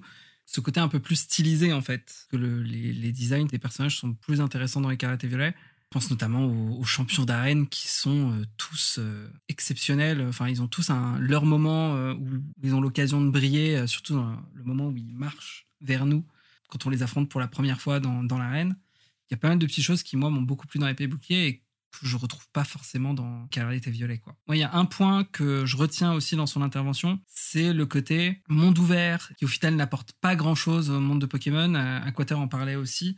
En fait, de mon côté, c'est plus mitigé. Euh, je considère que Pokémon aurait dû être un monde ouvert il y a bien longtemps. Très bonne chose que c'en est un aujourd'hui. Euh, ça apporte vraiment un sentiment de fraîcheur à la franchise en elle-même. J'avais énormément apprécié l'arrivée des terres sauvages, mais j'étais quand même toujours resté sur ma faim parce que c'est assez vide, c'était très très horizontal, et en plus les Pokémon étaient placés un petit peu euh, là au pif. Et je trouve que ce qui manque à Pokémon, ils essayent de s'en approcher un peu avec Légende Arceus. J'ai moins ce sentiment avec euh, épée et bouclier, mais en même temps l'univers est beaucoup plus grand. Euh, avec Écarlate et Violet, Mais en fait, ce qui manque surtout, c'est un vrai monde qui paraisse vraiment vivant en fait. Que les Pokémon ne soient pas placés là un petit peu par hasard, qu'on ait euh, des petits euh, événements euh, parsemés sur la map, des petits lieux qui nous poussent à aller voir, un peu ce qu'on trouvait sur Breath of the Wild avec les Korogu qui nous emmenaient dans des... Enfin, c'est pas forcément les Korogu, mais il y avait toujours des petites zones un peu différentes qui nous sortaient du, de la monotonie d'une partie de la map, quoi. J'aurais aimé trouver des zones spécifiques où tu ne peux trouver un Pokémon que ici. Je, pense par exemple à, à Légende à Pokémon Arceus, où tu as des zones, par exemple, euh, dans la zone où il y avait Frimapic, il y a un temple immense, et c'est là qu'on peut trouver des, des galames, des gardes-voirs, et il y a que ici en fait. Et ça rajoute à se poser des questions, mais pourquoi est-ce que euh, on les trouve dans ce temple-là? Est-ce qu'il y a une raison particulière? C'est ça pour moi ce qui manque vraiment à Paldea et même à Pokémon en général. Euh, j'aurais aimé qu'on trouve des nids, euh, Pimento, euh, qu'on voit un petit peu mieux comment est-ce qu'ils vivent, quel est leur environnement vraiment quoi. L'autre point, c'est ce côté, il y a un ordre, mais il n'y a pas vraiment d'ordre. Moi, c'est vraiment mon point négatif d'Écarlate et Violet, c'est que c'est un faux monde ouvert. On nous laisse le choix de faire dans l'ordre qu'on veut, mais les niveaux ne sont pas scalables il y a un ordre, il y a un ordre à suivre si on veut avoir une progression euh, logique. Et euh, ça me déçoit, même si j'ai pas la solution parfaite. Ça veut dire que certains disent à raison que, bah, en fait, c'est cool. Tu vas aller dans un endroit où t'es pas censé aller. tu as un vrai sentiment de danger et tu as un vrai sentiment de défi d'aller affronter le champion le plus fort dès le départ. Sauf qu'après, tous les autres, ils deviennent faciles, quoi parce que tu as déjà ton Pokémon niveau 50 et tu vas rouler sur tout le reste du jeu. Je ne sais pas ce que vous en pensez. Est-ce que vous, est-ce que moi par exemple j'ai suivi euh, un plan de route, un ordre précis pour les faire Est-ce que vous avez fait comme ça ou est-ce que vous vous êtes laissé porter euh, sur la map? Bah moi c'est ça le problème c'est que c'est un peu ce que je disais un peu plus tôt euh, dans l'émission c'est que bah, c'est un open world donc si tu me laisses explorer, euh, bah, laisse-moi aller où je veux. Donc moi, c'est ce que j'ai commencé à faire, sauf que j'ai bien compris que bah, malheureusement, il y avait un ordre et que j'étais obligé un peu de revenir sur mes pas. Sauf que ça, j'ai pas l'impression qu'on te le dit vraiment. Il y a plein d'indications à gauche, à droite. On te dit, franchement, tu fais ce que tu veux. Tu commences par la quête que tu veux. Et en fait, ça m'énerve parce que c'est faux. En vrai, euh, c'est un faux sentiment de liberté parce que Écarlate et Violet, dans sa progression, c'est exactement comme n'importe quel euh, autre jeu euh, classique euh, précédemment sorti. Donc je trouve ça super dommage parce que oui, il y a un ordre et surtout, en vrai de vrai, les trois quêtes, il faut les faire en même temps. Le jeu est absolument conçu comme ça et c'est ultra dommage à mon sens. Et c'est embêtant parce que bah, ils, ils ont même pas essayé en fait de, faire des efforts à ce niveau-là. Et c'est dommage parce que ça, bon, on pourrait dériver sur l'équilibrage qui, à mon sens, est aussi un énorme problème lié à Pokémon, mais depuis le commencement de la série. Mais euh, franchement, euh, je sais pas.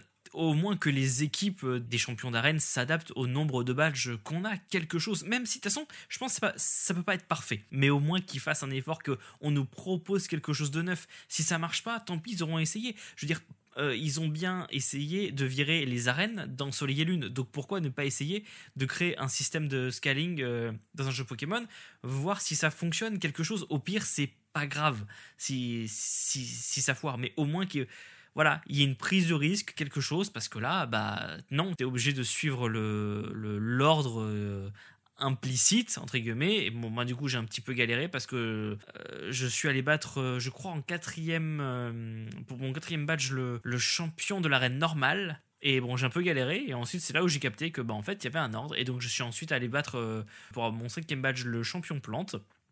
Et à partir de là bah c'était terminé parce que j'étais euh, trop haut niveau et, euh, et voilà quoi j'étais complètement foutu quoi donc j'ai roulé sur le reste du jeu parce que bah forcément après j'ai continué à prendre des niveaux mais voilà c'était trop tard pour moi euh, j'ai encore une fois j'ai roulé sur tout le jeu et, et pourtant c'est ça qui est bizarre c'est que pour toutes les, les, phases finales. Donc je parle de la ligue, je parle du post-game, je parle du combat contre Pepper à la fin euh, de la quête des épices secrètes, mes Pokémon avaient le niveau requis. Donc c'est ça qui est bizarre, c'est que euh, d'un côté j'ai trop exploré, donc mes Pokémon étaient à trop haut niveau, et d'un autre côté, et à la fin du jeu on te dit ouais mais en fait t'as eu raison parce que regarde, hé hé hé, niveau, si t'es pas au niveau, tu vas un petit peu en chier. Donc ouais, c'est c'est un peu particulier quoi. Et le truc c'est que euh, on peut pas juste dire bah tiens si tu t'es aventuré dans une zone où tu rencontres quelqu'un qui est un peu trop fort, et bah tant pis tu en chier et c'est comme ça. Je pense qu'on peut pas juste. Enfin, je trouve ça un petit peu dommage, euh, en fait, pour reprendre ton argument, euh, de juste voir ça comme ça parce que c'est un jeu Pokémon, que ça a des mécaniques quand même très particulières, c'est très précis et c'est pour ça que c'est ce que je disais en fait euh, tout début. Euh, Pokémon et Open World, c'est deux choses qui sont complètement différentes de base. C'est pas du tout la même chose, c'est très différent et il faut adapter euh, les deux. Il faut faire des concessions pour que euh, le mariage Pokémon et Open World se marient. Et là, clairement, on n'y est pas du tout, notamment, bah, encore une fois, par rapport euh, à ce souci d'équilibrage. Voilà. Alors, j'ai des choses à dire. là, pour le coup, je, vais vraiment jouer mon rôle de défenseur de, de Écarlate et Violet. je comprends ce qu'ils ont voulu faire, en fait je sais pas si c'est une solution d'adapter les niveaux en fonction de ta progression, parce qu'en fait, je vois ça un peu comme une difficulté artificielle, en fait. Après, je dis, je sais pas, hein, tu vois, peut-être que faudrait tester, peut-être que ça pourrait parfaitement fonctionner, mais je me demande si c'est pas une fausse bonne idée, en fait. Et du coup, ce qu'ils ont voulu faire, je pense, c'est faire des zones faciles, euh, plus tu t'écartes, plus il y a des zones difficiles, et plus tu t'écartes encore, plus il y a des zones encore plus difficiles. C'est un truc que tu retrouves sur pas mal d'autres jeux aussi, euh, notamment Open World et euh, bah, notamment Breath of the Wild. Alors Breath of the Wild, je sais pas exactement comment marche la mécanique, mais je me souviens que des fois tu t'aventures dans des zones et tu as des ennemis trop puissants. Et du coup, bah, ce que tu fais, bah, c'est que tu fuis en fait. Juste, tu peux pas les battre, ils sont trop forts, bon bah tu, tu, tu, tu vas ailleurs. Et bah là, dans Pokémon, c'est pareil en fait. Tu as des zones où les Pokémon sont trop puissants, donc tu te dis, ok, bon bah je vais pas par là. Et donc il y a des zones qui, au contraire, sont plus faciles, et sont plus adaptées à ton niveau. Et en fait, je trouve que cette mécanique-là, finalement, euh, bah moi, elle m'a pas dérangé. J'ai trouvé ça parfaitement logique en fait. Et je suis pas sûr que faire en sorte que les Pokémon soient artificiellement plus puissants en fonction de ton, de ton avancement dans l'aventure, euh, je suis pas sûr que ce soit très très intéressant. En tout cas, moi, je trouve ça un peu bof, tu vois. J'aime, ne serait-ce qu'au niveau de, on va dire, de la, du lore, de la diégèse, c'est plus euh, logique, je trouve, qu'il y ait des zones où il y a effectivement des Pokémon puissants et il y a des zones où effectivement il y a des Pokémon bah, euh, plus faibles en fait. On, enfin, on imagine assez facilement un, monde de Pokémon où c'est euh, réellement le cas en fait. Juste, sur ce point. Pardon, vas-y. Juste sur ce point, sur l'équilibrage. Moi, je ne suis pas forcément de la team de ceux qui veulent que tous les Pokémon sauvages monte de niveau au fur et à mesure euh, de nous. Moi non plus. Hein. Pour prendre ton exemple de Breath of the Wild, il y a quand même une évolution de la difficulté au fur et à mesure de ton avancement qui se fait en fonction des temples que tu termines. C'est-à-dire qu'à partir du moment où tu vas terminer le premier temple, tu vas trouver des, des mocoblins et euh, beaucoup plus puissants. Euh, ils vont changer de couleur. au lieu d'être vert, ils vont passer bleu, rouge, noir, goldé. Tu vas en rencontrer plus souvent et ils seront beaucoup plus difficiles à battre mais en même temps, tes armes deviennent, que tu récupères deviennent aussi plus solides et euh, plus puissantes. C'est pas forcément ce que je voudrais faire pour Pokémon. Moi, je trouve ça intéressant le fait qu'il y ait des zones où il y ait des Pokémon euh, imbattables, enfin, ou qui soient très très forts. Je trouve que dans Legend Arceus, ils ont bien mieux réussi ce côté-là. En même temps, c'est plus calé parce que on va d'une zone à une autre. Mais tu as des endroits où tu as un ronflex niveau 50, euh, alors que toi, tu commences le jeu, tu que des Pokémon niveau 10 tu un vrai sentiment de peur, tu vas essayer de tout faire pour le fuir, un peu comme fonctionnent les linels dans Breath of the Wild, où au début tu sais pas comment les gérer, et puis ensuite, au fur et à mesure où tu prends de l'expérience et que tu as de meilleures armes, euh, tu vas pouvoir en affronter un et tu vas le déglinguer. Mais moi, la scalabilité, l'évolution du niveau du jeu en général, je le vois plus au niveau des champions d'arène. Par exemple, le plus puissant des champions d'arène dans Écarlate et Violet, c'est le type glace en fait, il faudrait qu'il ait 18 euh, teams différentes, ou en tout cas 8 euh, teams différentes en fonction du nombre de badges que tu as. Si tu n'as qu'un seul badge, il aura seulement que 3 Pokémon et qui seront niveau 20, tu vois c'est plutôt à ça que, que, je, que je pense quand j'espère un meilleur équilibrage en fait. Alors déjà, je suis pas du tout d'accord. Moi, j'aime j'aime pas la manière dont ça a été fait dans Legend, où en fait euh, tu as des zones où tous les Pokémon sont à peu près au même niveau, sauf des fois de temps en temps, t'as des Pokémon super forts euh, qui sont qui pop au milieu de nulle part, et du coup des fois tu te fais juste défoncer euh, en deux secondes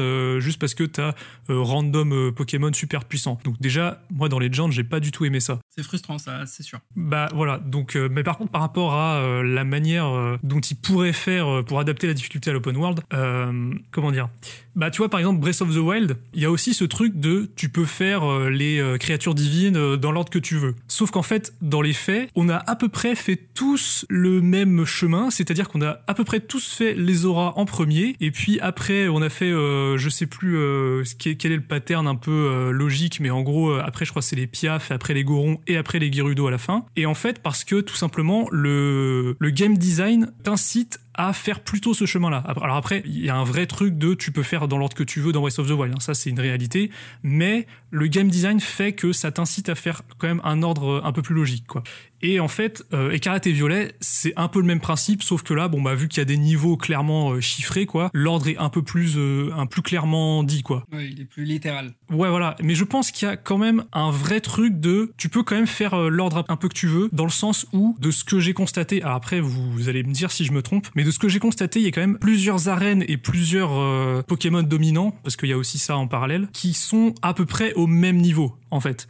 Ce qui fait que du coup, tu n'as pas de réel ordre, genre faut faire celui-là ensuite, ensuite celui-là, ensuite celui-là, mais tu as euh, des champions d'arène ou des euh, Pokémon dominants qui sont à peu près au même niveau, ce qui fait que effectivement, quand tu es à peu près à ce niveau-là, tu peux choisir lequel tu fais en fait. Donc en fait, je pense qu'il y a réellement une, une possibilité de faire l'ordre que tu veux. C'est juste que tu as des catégories, tu as des champions qui sont faciles, des champions qui sont un peu plus difficiles et des champions qui sont encore plus difficiles. Euh, mais voilà, mais sinon c'est juste que euh, tu peux quand même faire l'ordre que tu veux quoi. C'est juste que tu as des catégories. Donc moi je trouve le système quand même plutôt bien pensé et je pense que c'est un peu une erreur de vouloir faire en sorte que euh, le niveau s'adapte au tien en fait. Quand as une dernière réaction ou alors on passe à la suite Ouais, j'ai un truc à dire. En fait, je pense que c'est un peu un piège finalement de comparer, euh, en tout cas, ce sujet très précis avec Breath of the Wild dans le sens où en fait c'est pas du tout les mêmes genres de jeux et dans Breath of the Wild concrètement, et alors certes effectivement on t'incite à respecter un ordre, en tout cas on te le propose, il y a pas de souci, on est bien d'accord. Mais le truc, c'est que finalement, le jeu, tu le fais n'importe comment parce que ce qui compte, alors je grossis bien évidemment, mais ce qui compte euh, par-dessus tout, en fait, c'est tes compétences. Et si, si tu as un skill de malade, bah tu quittes le plateau du prélude et tu vas défoncer Ganon. C'est complètement possible parce qu'encore une fois, ça ne dépend que de tes capacités en tant que joueur dans Pokémon. Si tu es un Pokémon niveau 15, bah jamais tu ne pourras battre un niveau 50 parce que euh, tu as beau connaître ta table des types, tu as beau être bon en stratégie, bah c'est juste pas possible, c'est mathématiquement pas possible parce que tout ne dépend absolument pas euh, des compétences du joueur. C'est pour ça que c'est d'autant plus compliqué niveau équilibrage parce que il faut euh, adapter forcément en tout cas un minimum ou alors faire une progression claire, mais en tout cas adapter les niveaux des adversaires, que ce soit les Pokémon sauvages, les dresseurs ou les champions, plus ou moins à un niveau euh, cohérent avec euh, nos Pokémon.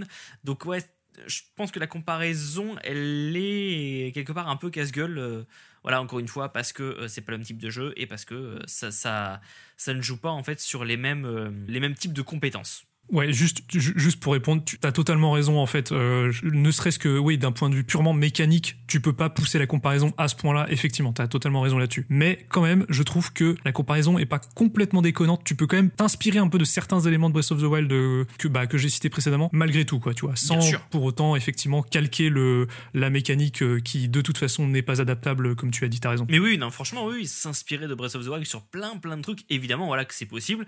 Mais voilà, ça demande, ça demande du temps et, et si ça permet ensuite euh, de proposer des nouveautés euh, dans l'univers de Pokémon, mais c'est évidemment une bonne chose. De toute façon, tous les jeux doivent s'inspirer de Breath of the Wild puisque c'est le meilleur jeu de tous les temps. Voilà, moi c'est mon avis là-dessus. Voilà, comme ça au moins ça c'est dit. C'est noté, je vais faire un nouveau podcast sur Breath of the Wild. Très bien, invite-moi quand tu veux. on parlera de Tears of the Kingdom. Euh, ah avec plaisir. je vous propose qu'on passe à la suite et que on parle un petit peu plutôt de vos attentes pour l'avenir. On a pas mal débattu sur ce qu'on pensait de Légende Arceus et de Écarlate et Violet.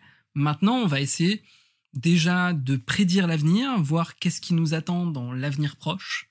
On va parler de ce qu'est-ce que vous aimeriez voir dans un futur DLC et peut-être euh, qu'est-ce qu'on pourrait s'attendre dans le futur encore plus lointain des jeux de la série principale.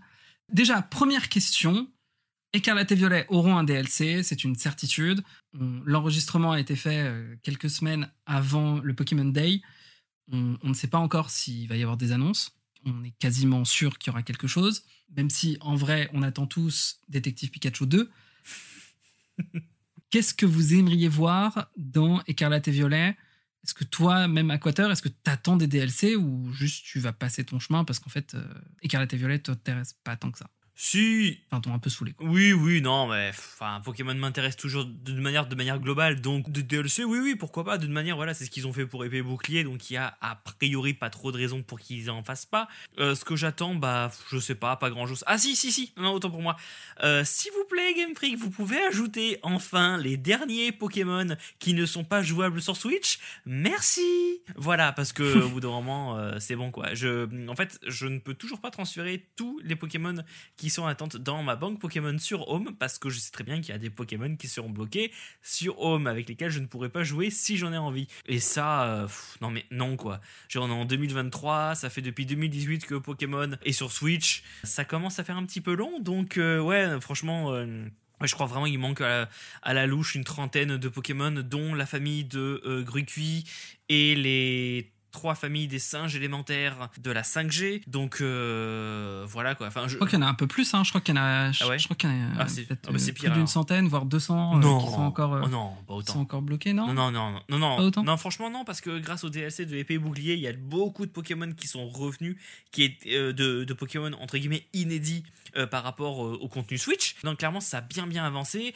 En plus, il faut aussi noter qu'avec Diamant étincelant et Pâle hum, ça a ratissé large vu qu'on a eu tous les Pokémon de la 1 à la 4G. Donc, en vrai, non, non, il en manque pas tant que ça maintenant. hein. Ouais, vivement, quoi. Voilà, je veux pouvoir euh, jouer avec mon roi Tiflam euh, Shiny, euh, s'il vous plaît, sur Switch. Voilà, entre autres. Et sinon, bon, ça c'est un peu classique et je pense que c'est ce que tout le monde a plus ou moins repéré. Mais bah, pour en fait explorer le nord-est de Paldea parce que l'espèce de zone grisée en mode Ah, on sait pas trop ce qu'il y a mais en tout cas on peut pas y aller. D'accord mais c'est le même hachurage que la zone 0 donc euh, on se doute bien que si c'est hachuré si, si ça fait plus ou moins partie de la région. Donc, euh, si ça apparaît, c'est qu'à mon avis, c'est censé être jouable euh, un moment ou un autre. Voilà, mais sinon, non, non, bah, je j'attends rien de spécial, de très concret en tout cas, par rapport à Écarlate et Violet en soi. Donc, euh, non, non, bah voilà, j'attendrai de, voir ce qu'on nous proposera avec une légère curiosité parce que clairement, bon, bah, j'ai plus vraiment de hype sur ces jeux.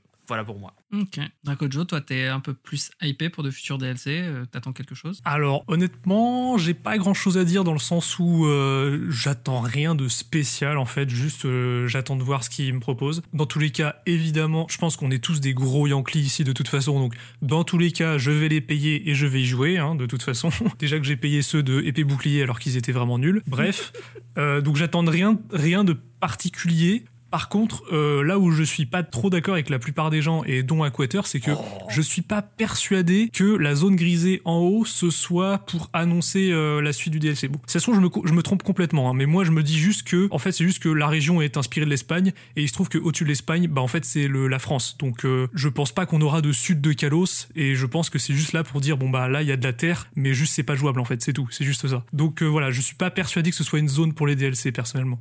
Non, t'es sûr? Moi, je m'attends à- au sud de Kalos. Je m'attends même à Kalos. Mais moi je, je pense que c'est Oh, Je m'attends au retour de la méga évolution. Et puis. Je euh, pense que c'est tellement faux. Les gens, ils veulent tous le, le sud de Kalos. Mais non, mais faut non, arrêter. mais euh. XY, c'était il y a des années. hein. Et puis ça va être euh, le retour de la méga évolution, Terra cristallisée, et ils seront gigantesques parce qu'il y aura le Gigantamax aussi, et ils pourront faire des attaques Z. Et, ça se trouve, je euh, le ridiculise complètement et ce sera effectivement ça. hein. Moi ça m'étonnerait, ça m'étonnerait. Ça, Ouais, je pense qu'il arrive, le- une, rajouter une autre mécanique à la Terra cristallisation, ce serait beaucoup trop compliqué, je pense. Ça casserait le jeu, euh, enfin ça casserait la méta du jeu complètement. Déjà qu'elle est bien pétée de ce que j'ai compris, parce que Smogon passe son temps à, à ban le moindre Pokémon ou les mettre en Uber, un peu comme dans toutes les, toutes les générations de toute façon. Euh, mais on n'est pas là pour parler de d'équilibrage euh, des Pokémon parce que ça, ce serait un sujet à part entière. Non, moi, ce que j'attends, c'est peut-être un, un scénario qui continue de développer euh, l'histoire de, de Paldea, notamment l'origine des Pokémon Paradox. euh, Parce que euh, c'est tout, c'est tout bête, mais il y a encore beaucoup de mystères autour de ça. Tu vois, par exemple, t'as dit qu'on était tous des Yankees. euh, moi, par exemple, j'ai pas acheté les DLC de d'épée et bouclier. Ah, c'est vrai, bah t'as bien fait, franchement. Ouais, mais alors on m'a dit que le, enfin, le, le deuxième à Cour-Neige, je crois que c'est Cour-Neige, était plutôt chouette, euh, l'histoire était plutôt intéressante. Mais en fait, je me suis, j'ai pas accroché au, aux Pokémon qui ont été annoncés, aux nouveaux Pokémon qui ont été annoncés. Du coup, j'ai pas eu beaucoup de d'intérêt. Surtout parce qu'en fait, ça fait vraiment histoire annexe, tu vois. On part sur une autre île, puis en même temps, ils sont faits pour être faits. En post-game. Ouais, alors ils sont faits pour être en post-game, mais en vrai, tu peux y jouer sans avoir fini le jeu dans épée et bouclier. Là, j'espère plus vraiment du contenu qui soit post-game, qui permette, euh, par exemple, moi, une de mes théories, c'est que les Pokémon Paradox ne sont pas du tout euh, des Pokémon ancestraux ou, euh, ou des Pokémon modernes, mais juste des chimères en fait qui ont été créées par le père de Pepper ou la mère de Pepper à partir du livre violet ou du livre écarlate, qui sont des descriptions romancées de Pokémon pour, moi, c'est ça en fait. Tu vois, c'est un peu comme les fossiles euh, de la 8G euh, qui sont des, morceaux de plusieurs fossiles collés ensemble. Bah, pour moi, c'est un peu ça en fait. C'est un peu les, livres mythologiques euh, revenus du Nouveau Monde où tu, vois des, sortes d'éléphants qui sont minuscules, sans défense, quoi que ce soit, et, tu vois sur, sur les représentations moyenâgeuses de vrais animaux qui ne ressemblent pas du tout à leur, leur véritable apparence, quoi. Donc, moi, j'aimerais bien qu'on creuse un peu là-dessus, qu'on aille plus loin, ou alors qu'on se fait un kiff, qu'on voyage dans le temps, quoi. Oh, ce serait trop bien ça. Que tu revisites euh, Paldea, mais dans le futur euh, ou dans le passé, en fonction du jeu que tu as. Ça pourrait être très chouette. Je pense que tu as trop d'ambition pour Game Freak, mais c'est une très bonne idée. je pense que j'ai trop d'ambition et je pense que ça va juste être une zone supplémentaire. Tu vois, en fait, dans les pays boucliers, il y a un minimum d'intérêt parce que les, nouvelles zones étaient des terres sauvages. C'était vraiment des mini-mondes ouverts euh, à part entière. Là, si c'est juste pour ajouter une zone en plus, va falloir vraiment qu'elles soient intéressantes, quoi. Et qu'il y ait plein de nouveaux Pokémon. Euh, parce que si c'est juste comme sur Épée et Bouclier, où on a cinq légendaires supplémentaires, même plus, parce qu'il y a les, oiseaux légendaires euh, forme de gala, et, euh, trois formes. Enfin, si on a juste un nouveau Ramolos et, ses évolutions, ça risque d'être un petit peu redondant. Bah en fait ouais c'est ça. Moi, ma seule attente en fait c'est ça, c'est que ce soit juste mieux que les DLC d'épée bouclier en fait, juste ça. Tu vois, j'aurais été plus chaud pour un DLC de Légende Arceus avec une vraie nouvelle zone, avec de nouveaux Pokémon, euh, même des anciens euh, qui sont là et faut les attraper. Mais bon, on verra bien euh, ce que l'avenir nous réserve. Ok, donc je vous vois en tout cas, vous êtes chaud sans être trop emballé, sans avoir trop de. si ça se trouve, on, saura, si ça se trouve, on aura l'annonce le jour de la diffusion du podcast, donc en fait, bon, on verra. Très bien. Bah là, on va. Je vous demande d'aller encore plus loin dans le futur de prendre votre esprit le plus violet possible et d'essayer d'imaginer un peu ce que vous aimeriez que soient les prochains jeux principaux. Parce qu'on va pas se mentir, ils sont déjà en production. Hein. très probablement, la DJ devrait arriver en 2026 pour euh, les 30 ans de la licence. Ouais, 96. Euh, ça nous rajeunit pas tout ça. Oula, non. Surtout moi, puisque j'ai littéralement l'âge de Pokémon en fait. J'ai un an de plus. Je suis né en 95. Ah, bah je suis le plus vieux. Oui, bah oui. Ah, t'es, le daron. Eh oui. Eh oui, je suis si vieux, les enfants. je suis sûr que t'es pas beaucoup plus vieux. Non. Je sais pas ton âge, mais. Non, mais j'ai 31 ans. Ah oui, bah ça va. Oui, oui, non, ça va, ça va. Oui. T'auras 35 ans quand la DJ sortira. non, mais voilà. Qu'est-ce que vous espérez voir euh, dans les prochains jeux? Est-ce que vous êtes plutôt un nouveau jeu Légende Arceus? Enfin, légende quelque chose? Est-ce que vous êtes plutôt qu'on reparte sur euh, un, jeu à la Pokémon écarlate et violet? Ou est-ce que vous voulez plutôt dans la fusion des deux gameplays euh, Qu'est-ce qui vous vend du rêve? Vas-y, Aquator, j'ai trop parlé, moi. Très bien. Vas-y, Aquator. Alors, moi, je veux que Pokémon cool et que Game Freak ferme, et puis c'est tout. Et non, pas du tout, bien sûr, je plaisante. Alors. Ah, quand même. mais voilà, il fallait que je tente un truc. Déjà, euh, bah, visiblement, depuis, encore une fois qu'on est passé à la 3D, c'est très difficile hein, que nos Pokémon nous suivent de manière cohérente et que ce soit pas un bordel sans nom. Donc finalement, si cette euh, fonctionnalité disparaît, c'est peut-être pas si mal parce que hormis dans Let's Go, c'est euh, un carnage total. Donc euh, voilà. Et j'ai envie de dire, je crois que c'est le truc le plus réaliste que je peux avoir comme espoir parce qu'en vrai, avoir des espoirs pour Pokémon, je suis pas sûr que ce soit vraiment une bonne idée. Ouais, je suis ultra pessimiste, mais le temps passe et j'ai pas vraiment l'impression que les jeux vraiment s'améliorent encore une fois, on nous propose des nouveautés, mais ça commence à faire un moment qu'on voit que Game Freak est de quand même de plus en plus largué parce que ils essayent tant bien que mal de développer des jeux de plus en plus ambitieux, mais ça suit pas. Donc euh, encore une fois, on en revient à la même chose. Si euh, les développements des jeux Pokémon ne deviennent pas plus longs comme euh, c'est censé être hein, pour une licence aussi importante que Pokémon, alors soit le temps de développement est plus long, soit je sais pas, il faut un co-développement. C'est pas comme si Nintendo ne le faisait pas très souvent quand même pour pas mal de ces gros jeux. comme Zelda, comme Mario Kart, comme Smash Bros. Donc c'est pas une honte, c'est pas un problème, ça se fait. Donc je sais pas quelque chose, il faudrait qu'il se bouge entre guillemets. Déjà à ce niveau-là. Ensuite, bon, on en a déjà un peu parlé tout à l'heure, mais proposer du doublage parce que ça aussi ça me fait marrer. Euh, Julie Shimasuda qui nous dit ouais mais vous comprenez, ça serait compliqué à mettre en place, ça prendrait du temps. Oui, ça prendrait du temps, mais ça se fait. Enfin, je sais pas, c'est du doublage en plein de jeux, donc oui, c'est compliqué, ça fait des coûts en plus. Mais les jeux Pokémon sont déjà extrêmement rentables. Enfin, suffit de voir, les jeux Pokémon, c'est toujours des jeux qui sont dans le top 10 des meilleures ventes de leur console. Donc euh, je pense que en vrai, si c'est un problème de temps, ok, très bien, mais on en revient à ce que j'ai dit un peu plus tôt. Ensuite, j'aimerais aussi un peu plus d'implication pour notre personnage. Parce que là, concrètement, la plupart des aventures, des scénarios des jeux Pokémon, tout tourne en fait autour de notre dresseur. Et je trouve ça un petit peu dommage en fait, parce que il y a. Euh, comment dire bah, il faudrait montrer que la région existe pas seulement parce que nous, dresseurs, on commence euh, à vivre notre aventure. Alors c'est vrai, là je pars un peu en HS, donc en fait je vais mixer deux points, mais ouais, plus d'application dans le sens qu'il faudrait que notre dresseur ait vraiment des compétences à lui, parce que là, en fait, on sert à rien. Les héros de l'histoire, ce sont nos Pokémon, pas nous.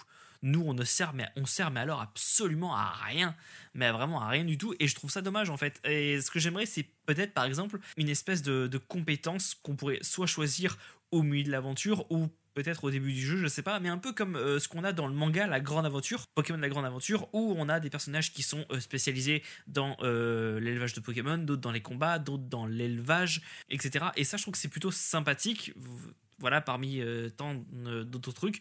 Ah oui, aussi, oui, s'ils pouvaient un petit peu améliorer tout ce qui concerne les shiny, parce que, alors ça, je sens que je vais pas me faire que des amis en disant ça, mais pour moi, le meilleur jeu pour le shiny hunting sur Switch, c'est Pokémon Let's Go. Hein. rien ne le détrône, hein, parce que pour moi, il y a des dingueries, mais que ce soit dans épée bouclier, dans Légende ou dans Écarlate et Violet, j'allais dire c'est un carnage. Non, non, c'est pas un carnage total, mais à chaque fois, il y a des trucs qui m'irrissent euh, le poil et je comprends pas euh, pourquoi ça change tellement.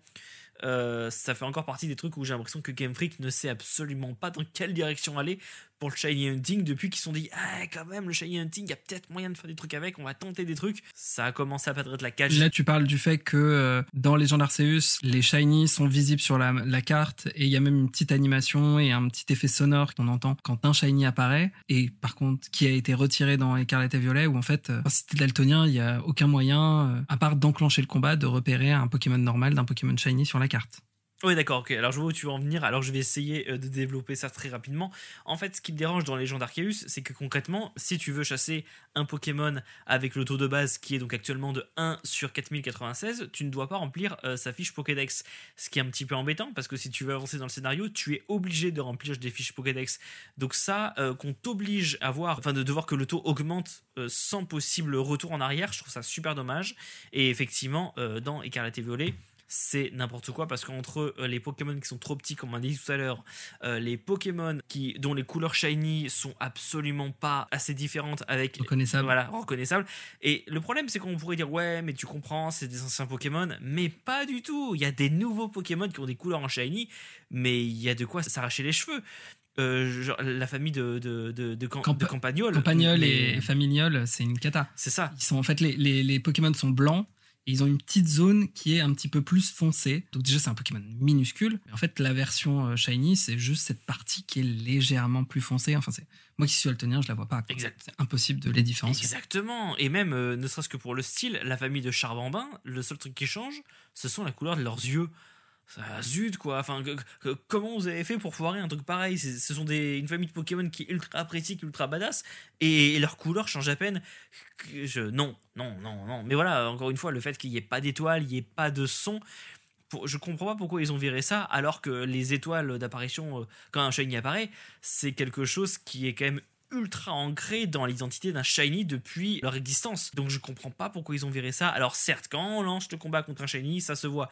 Mais en dehors, euh, non. Surtout qu'en plus, c'est un open world. Dire, euh, qui va s'amuser à checker le moins de Pokémon qui pop? On doit rencontrer une centaine de Pokémon euh, en quelques minutes. Enfin, on, on peut pas, absolument pas, checker tous les Pokémon qui apparaissent pour savoir s'il est shiny. Par exemple, donner un exemple très concret, mon premier shiny que j'ai rencontré, c'était au début du jeu, c'était un Psychoquack. Comment je l'ai vu? Parce que je me suis retourné, j'ai changé de direction au dernier moment, mais je l'aurais loupé sinon. Et ouais, je comprends pas du tout cette, direction et ouais, je trouve ça très dommage pour ça. Et ouais, sinon, bah toujours, voilà, euh, ça c'est un truc aussi que je peux reprocher avec Karate Violet. J'aimerais vraiment qu'il puisse avoir un bon background pour une région Pokémon parce que Paldea, euh, j'ai l'impression qu'il n'y a pas grand chose à dire dessus. Ou, ou alors euh, j'ai loupé plein de, plein de textes, plein de lignes de dialogue, j'en sais rien, mais ouais, je trouve ça un petit peu dommage. Et ouais, voilà, un scénario qui, qui tient un minimum euh, la route, quoi. Voilà, voilà, voilà. Mais après, est-ce que ça va arriver? Je suis assez pessimiste. Mais en tout cas, voilà, en gros, plus ou moins mes attentes pour le futur de Pokémon. T'es plutôt pessimiste. Ah oui, clairement. En même temps, si tu voulais du lore, euh, fallait faire les cours de l'académie. Ouais, ouais, mais bon, je... ouais, voilà. mais j'ai pas envie de repasser mon code, quoi. Tu vois ce que je veux dire? Tu fais les cours d'histoire, hein, c'est. Ouais, ouais, ouais, rigolo. Ouais, ouais. ouais bah, merci pour la solution, quoi. Non, bla blague à part. Dracojo, toi, euh, est-ce que tu es tout aussi pessimiste sur euh, l'avenir de la franchise Pokémon? En tout cas sur les jeux principaux Eh bien non, moi c'est l'exact opposé. C'est-à-dire à la base, moi j'étais plutôt du profil aquateur dans le sens où à l'arrivée de la 3D, j'ai commencé euh, limite à me désintéresser de Pokémon. Enfin, Pokémon m'intéressait toujours en termes d'univers, on va dire. Par exemple, quand les formes régionales sont arrivées, j'ai trouvé ça absolument génial. Et pourtant, j'ai détesté Soleil et Lune. Donc voilà. Tu m'aurais posé la question de l'avenir de Pokémon à l'époque de Soleil et Lune, j'aurais été très pessimiste. Mais par contre, dernièrement, bah, depuis la depuis l'arrivée de Pokémon sur Switch, en fait, je trouve que Game Freak prend vraiment beaucoup de bonnes décisions, en fait. Bah, je l'avais dit, Let's Go, j'ai bien aimé. Bon, épée bouclier, c'était un peu moins bien, mais je trouve que c'était pas aussi affreux que certains euh, pouvaient le dire. Et puis, bah voilà, bah, comme on en a débattu euh, pendant toute l'émission, euh, moi j'ai vraiment adoré euh, Legend Arceus et j'ai aussi adoré Écarlate et Violette. Donc en fait, bah dernièrement, moi, je suis très satisfait des jeux Pokémon. Donc euh, je, suis euh, très très euh, optimiste pour l'avenir. Je pense que transformer Pokémon en jeu open world, c'était une très bonne décision. Legend Arceus a amené de très bonnes mécaniques. Donc si on pouvait avoir d'autres épisodes Legend, bah ce serait une très bonne chose en fait. Donc vraiment là, je pense que autant ils ont eu une période de creux à l'arrivée, on va dire à la période 3DS en fait, où là vraiment la période 3DS j'ai j'ai vraiment pas aimé. Autant là, depuis la période Switch, vraiment je trouve que euh, ils sont en train de remonter une pente euh, de manière assez magistrale et je suis très très très optimiste pour la suite. Le seul truc qu'il faudrait corriger, c'est évidemment la technique. Pour le coup, là, je rejoins Aquater. Je comprends pas pourquoi ils se, ils s'aident pas de euh, à la limite de, du studio euh, Monolith euh, Software qui aidait de Xenoblade Chronicles. voilà, c'est ça, qui aidait Nintendo sur Breath of the Wild par exemple, ou même à la limite qui s'aide de le studio qui a fait Pokémon Snap ou ceux qui ont fait Qui travaille avec Bandai Namco en direct.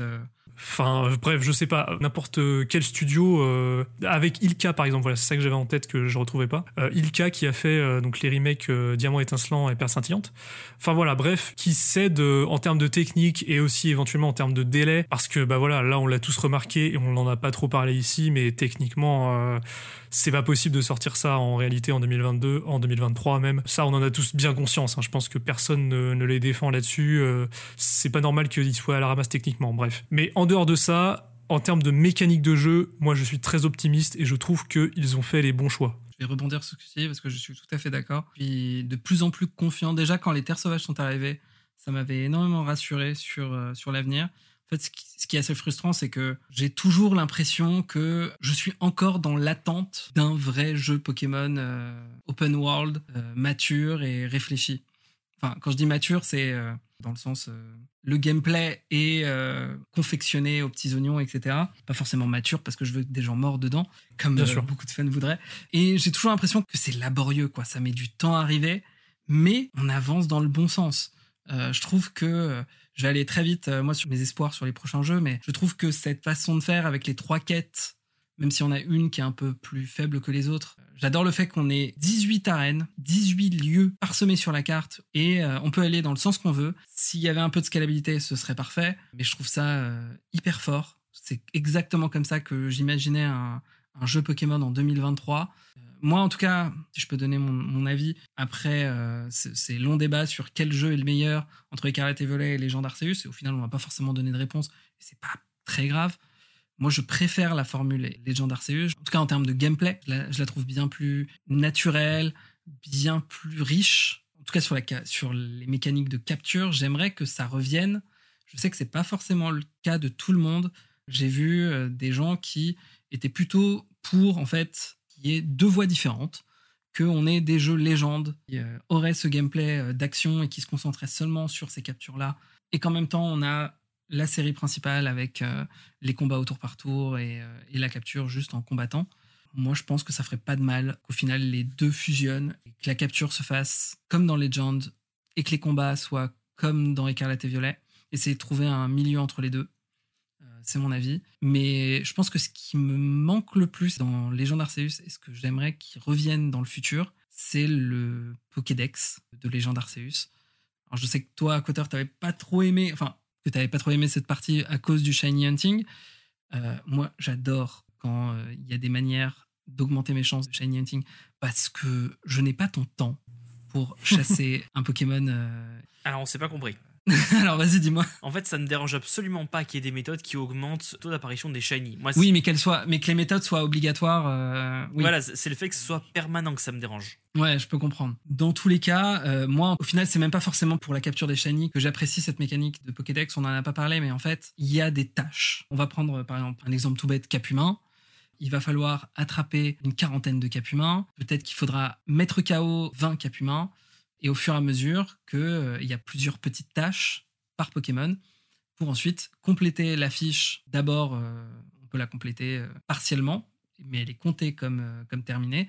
Et on peut la terminer parfaitement en ayant complété complètement euh, toutes les tâches. Euh, euh, par exemple, on a fait combattre euh, euh, son cap humain, euh, on lui a fait faire euh, 20 attaques rapides et 20 attaques euh, puissantes. Bah franchement, ça peut être un peu laborieux, mais je trouve ça génial. Ça tape directement dans mon cerveau euh, sur, sur des petites tâches à faire. Ça me force à utiliser tous les Pokémon. Ça donne aussi des indices sur comment faire évoluer les Pokémon parce que, par exemple, on se plaint souvent qu'il n'y a pas assez d'indications sur comment faire évoluer les nouveaux Pokémon. Et pour moi, l'exemple principal, bah, Serfrousse. Pour le faire évoluer en Serbilin, il faut utiliser une attaque en particulier en style rapide. Et ben, en faisant les quêtes du Pokédex, on nous donne des indices sur comment le faire. C'est comme ça que j'ai découvert que mon Pokémon évoluait en maximisant les pages du Pokédex. Et bah, c'est quelque chose que j'adore, quoi. J'ai l'impression de retrouver le Navdex euh, de, Pokémon Rosa où il fallait capturer tous les Pokémon et, et les affronter à la chaîne pour ensuite euh, pouvoir rencontrer des Pokémon un peu plus rares ou plus puissants. C'est plein, c'est ce genre de petites mécaniques que je trouve génial.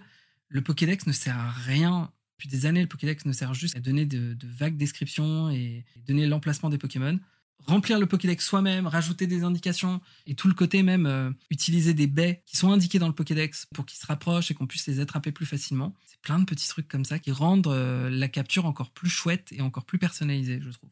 Voilà, j'ai pas mal parlé sur le Pokédex. Est-ce que vous avez un dernier mot pour la fin sur euh, Pokémon Écarlate et Violet ou sur les gens de Pokémon Arceus Revendications Je, voulais juste rajouter un truc que j'ai pas eu l'occasion de, dire, mais c'est juste que, en fait, il y a quelques années, enfin depuis, ouais, ça fait un, moment que j'avais prévu de faire une vidéo euh, donc sur ma chaîne YouTube sur Pokémon, et en fait l'idée c'était cinq idées pour améliorer la franchise Pokémon. C'était euh, voilà cinq idées que j'avais pour euh, faire un meilleur jeu Pokémon. Finalement, je pense que je ne ferai jamais cette vidéo parce que parmi ces idées, Écarlate et Violette en a pris euh, la majorité en fait. Donc voilà aussi pourquoi j'ai adoré Écarlate et Violette parce qu'ils ont fait précisément ce que j'attendais. Euh, voilà. Non, C'est cool. euh, Les, les développeurs de Game Freak euh, ont déjà pioché dans ta tête euh, directement les idées. Oui, c'est génial. Merci beaucoup. Aquata, un mot pour la fin. euh, ces trois jeux? Bah, je préfère toujours euh, Légende à Écarlate, hein. désolé, mais ça n'a pas marché. hein. Vous m'avez pas du tout euh, convaincu, non, franchement, c'est pas du bon boulot, hein. franchement. Je repasserai. hein. Non, mais je plaisante. Non, non, non, mais. Et pourtant, si on comptabilise qui a le- marqué le plus de points, je pense que c'est Écarlate qui gagne. Ouais, ouais, mais, mais, mais c'est ça le problème, c'est que j'aurais tellement de trucs à dire sur Écarlate, mais. euh, Très bien, formidable. c'est ouais, ouais, non, mais je, je pourrais faire, je te dis, euh, un épisode entier de, de 3 heures sur ce que je pense de Écarlate et Violet, quoi. Mais, et, et pas forcément bien, évidemment. Non, non, mais. ouais. Si tu veux, si tu veux, tu t'enregistres, tu fais le montage et je le poste sur euh, la chaîne de Radio Kalos avec grand plaisir. On fait l'édito d'Aquata. Oh là, oh là, oh là. Ouais, mais là, il, il dure- il durera une heure de plus, ton, ton podcast. Déjà qu'on est là depuis très, très longtemps. Ah, mais tant que tu le montes et que moi, après, j'ai juste à le poster, moi, ça me va. Pour le podcast de 5 heures qui va arriver là. Oh là. Tu sais, la- la- comme sur YouTube avec les podcasts de 10 heures sur une série qui en dure qu'une heure et tout, et où le mec crache sur la série pendant des heures pour rien. Ah, qu'est-ce que je déteste ce genre de format, et en même temps, des fois, il y a des trucs vachement bien. En même temps, tu regardes, bah oui. Je vais faire un roman audio. Allez, on attend ton roman audio avec impatience. Sur ce, bah, je vous propose de passer à la conclusion. C'est le moment de vos recommandations. Donc, je propose à mes invités faire une recommandation sur un contenu Pokémon, officiel, pas officiel, même pas forcément Pokémon si vous n'avez pas d'idée. Dracojo, de quoi veux-tu nous parler aujourd'hui? Oui, alors moi ça tombe très bien parce que c'est, euh, je vais parler d'une chaîne YouTube que j'ai découvert bah, justement cette semaine en fait. Euh, donc la chaîne s'appelle tout simplement Pokémon La Grande Aventure et en fait ce sont des gens qui prennent le manga Pokémon La Grande Aventure et euh, qui le doublent avec des voix, donc des, comédiens qui jouent les personnages et en même temps les cassent des fils à l'écran. j'ai découvert ça parce que le Tropper, qui est un YouTuber qui parle de narration en gros et donc qui parle souvent de cinéma, bref le Tropper a partagé ça sur Twitter parce qu'en fait, il joue le rôle de Régis dans, euh, dans le. Dans cette adaptation audio. Voilà, dans cette adaptation. Mais d'ailleurs, je dis Régis, mais euh, je crois que c'est Blue, du coup, dans cette.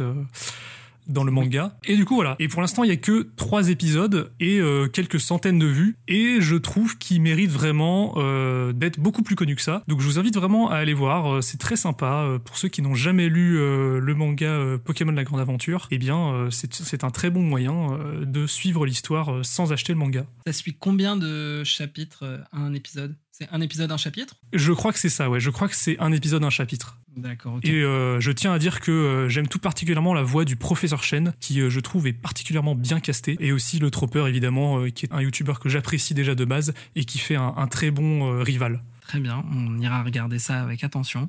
Aquateur, ta recommandation à toi? Oui, alors moi aussi, je vais recommander une chaîne YouTube et c'est Trans Hey Non Pardon Non mais... J'ai dit ça comme ça. J'adore Trans. C'est juste que c'est le, le running gag de cette émission. Tout le monde veut recommander Trans. Voilà, c'est pour ça. J'étais obligé de, de, faire la vanne malgré moi. Euh, non, alors du coup, moi, euh, ma recommandation, donc c'est un site internet qui s'appelle euh, Pokémon Éléments SH, qui est un site qui compile énormément d'informations sur la chasse, sur absolument tous les jeux Pokémon euh, sortis jusque-là. Donc un site évidemment très intéressant et qui en plus euh, eh euh, propose un système de compteur pour bah, compter le nombre de rencontres qu'on fait avant de tomber sur un shiny. Et voilà, donc c'est un site dont je me sers énormément moi pour mes chasses. Et après, on peut en plus voir toute la collection de tous les chenilles qu'on a trouvés avec plein d'informations. Euh, évidemment, donc la date, le sexe, la ball, euh, le lieu, le jeu. Enfin bref, c'est ultra complet. Si vous intéressez un tant soit peu à la chasse, c'est absolument un site génial. Il est régulièrement mis à jour avec euh, toujours plus de nouveautés, de fonctionnalités. Et voilà, c'est vraiment un site incroyable quand on est Shiny Hunter comme moi. C'est un peu comme ce qu'il y avait sur Feu, le, le forum Pokémon SH dont on a parlé dans le précédent épisode de Top Dresser. Exactement. Très bien. Eh bien, moi, ma recommandation, c'est une chaîne YouTube. Là, c'est pas une blague. Euh, c'est une chaîne euh, anglaise ou américaine. Euh, je ne suis pas sûr qu'il y ait des sous-titres français, mais après, ça reste assez simple. En tout cas, il y a des sous-titres anglais. c'est la chaîne de Sir Toasty Toes, qui fait plein de vidéos, mais surtout des formats 40 à 10 minutes euh, sur Pokémon, où il dévoile des secrets que seule une poignée de joueurs et de joueuses ont pu découvrir en finissant des catanex à 100%. Je l'ai découvert avec sa vidéo où il collecte l'ensemble des rubans possibles avec un seul Cisaiox depuis Pokémon Colosseum jusqu'à Légende Arceus. Mais euh, il y a aussi une chouette vidéo où il s'amuse à récupérer l'intégralité des pièces de décoration des bases secrètes dans Pokémon Emerald et ça lui permet de découvrir un secret vieux de 20 ans, je vous en dis pas plus. Et même pour les amateurs de gadgets euh, Nintendo, il a réalisé une vidéo sur l'imprimante Game Boy quand on le lit avec un jeu Pokémon, ou encore comment chasser des chromatiques avec l'e-reader, qui devrait euh, bien plaire à tous les deux, en particulier toi, Aquater. Ah Attends, tu peux chasser avec l'e-reader C'est génial, ça je savais pas. Bien sûr, bien sûr, oui, oui. Mais oui, on mettra aussi le lien de l'article d'Aquater sur l'e-reader pour que vous en appreniez plus. Mais euh, il y a eu des cartes e-reader qu'on pouvait scanner avec des Pokémon dessus qui permettaient de, ensuite de les capturer sur Colosseum ou sur d'autres jeux, je, ne sais plus. Et en fait, il y a une chance, 8000, de tomber sur un Shiny, hein, comme, comme tous les autres. Ok, trop bien, je savais pas. Bon, par contre, faut être vraiment déter hein, pour refaire ça, mais ouais. Ah bah, faut avoir le matos, faut avoir les cartes. Euh, oui, en plus, euh, oui. Son, son Cisaiox avec tous les rubans et Shiny, récupéré sur Colosseum avec une carte e-reader et en plus en legit, ça veut dire euh, c'est pas c'est vraiment sur les machines de l'époque. C'est hyper fouillis, c'est, euh, et c'est vraiment du secret de niche. Il y a très peu de chances que vous soyez au courant de tout ça. Donc voilà, tous les liens de nos recommandations sont disponibles dans le chat du live. Il n'y a pas de live. tous les liens, euh, du coup, tous les liens de nos recommandations sont disponibles dans la description du podcast. Et euh, maintenant, c'est le moment de vos actualités. Donc, euh, bah, Aquater, tu nous as parlé de ton article sur les chiffres de vente de Pokémon. Est-ce que tu as une vidéo quelque chose qui va sortir euh, dans les prochains jours ou qui est déjà sorti que- Bah là, je suis en train de hum, doucement mais sûrement d'écrire en fait ma critique pour mon blog de Pokémon Écarlate. Une critique qui va être euh, très longue, euh, je pense, parce que bah, encore une fois, j'ai Je ne vais pas la lire. Oui, bah, tu as bien raison. Euh, non, qui sera très très longue parce qu'évidemment, je parlais autant des points qui m'ont plu que des points qui m'ont déplu. Euh, c'est logique. Euh, voilà. Et puis après, de toute façon, oui, euh, que ce soit euh, sur mon blog ou sur ma chaîne YouTube, j'ai euh, plein de projets. Euh, qui prennent du temps, mais voilà, c'est en cours et, euh, et j'aurai pas mal de choses euh, qui vont sortir euh, au cours de cette année 2023. Mais pour le moment, effectivement, je peux pas trop en dire parce que je n'ai pas assez avancé pour teaser quelque chose de plus concret pour le moment. En tout cas, hormis ma critique de Écarlate. Très bien, on, on ira lire ça avec, euh, avec attention, sauf Dracojo. Ou alors je lirai, mais euh, je m'énerverai très fort. Très bien, faisons comme ça. Non, en C'est vrai, non, mais exactement de la même manière. C'est exactement comme ça que je regarde tes vidéos sur euh, Star Wars, euh, sur la, sur la postlogie Star Wars. Je, je, Je l'écoute, comprends. je m'énerve, et puis après, je, je lance un, un mantra de Yoda, et je retrouve l'équilibre dans la force. Bah, justement, à ce propos, est-ce que je peux faire mon actu? Mais bien sûr Eh ben, euh, donc dernièrement, j'ai euh, sorti une vidéo sur euh, l'épisode 9 euh, de Star Wars, dans laquelle j'explique pourquoi, selon moi, c'est pas forcément une réponse faite aux fans déçus de The Last Jedi, contrairement à ce que beaucoup semblent penser. Donc, je vous invite à aller voir cette vidéo, qui est voilà ma dernière grosse vidéo en date. Avant ça, j'avais sorti une vidéo des euh, 10 meilleurs épisodes de Russell T Davies sur Doctor Who. Russell T Davies étant le premier showrunner de la série de 2005. Et voilà, donc c'est mon actualité. Et vu qu'en ce moment euh, sur YouTube les euh, vues sont en énorme baisse, eh bien euh, ça m'affecte moi aussi. Du coup, bah voilà, si ça vous intéresse, euh, je vous invite à aller jeter un œil. Et vu qu'on est dans un podcast Pokémon, je vous informe aussi que j'ai quelques shorts ou TikTok, puisque je poste sur les deux, euh, qui concernent Pokémon, puisque bah, comme j'aime Pokémon à la base, forcément j'en ai parlé un peu sur ma chaîne. Et je compte en faire d'autres. Voilà, même si ça fait là, ça fait un moment que j'en ai pas fait, mais je compte reparler de Pokémon grâce au format short sur YouTube. Voilà. Hâte de euh, regarder tout ça. Je conseille vraiment de regarder ces chaînes, même si euh, moi je m'énerve souvent sur ces vidéos euh, sur la postologie Star Wars. En vrai, elles sont extrêmement de qualité et beaucoup de choses vraies sont dites, même quand on est un gros fanboy comme moi de Star Wars 8. Merci beaucoup. Non, mais c'est vrai. Du coup, bah, nous, pour les actualités de Radio Kalos, il y a toujours euh, un Pokémon Human qui est en fin de préparation. J'ai dit que s'il était fini, mais finalement, il y a eu pas mal de petites choses à, à refaire sur Masuda. Pas mal, beaucoup de recherches. J'ai vraiment hâte de vous le publier. Et sinon, bah, si vous ne les avez pas encore écoutés, le top dresseur sur Camille, le top dresseur sur euh, Miu le Dieu. Sur ce, bah, c'est le moment pour moi de vous remercier, toutes et tous, chers auditoris, pour votre fidélité à Radio Kalos. Malgré notre grande irrégularité, cet épisode a été enregistré en petit comité par souci de facilité, mais on se ferme pas du tout l'idée de reprendre les émissions en direct sur Twitch dès que ce sera possible. Un grand merci à vous, Aquater et Dracojo, d'avoir accepté euh, mon invitation.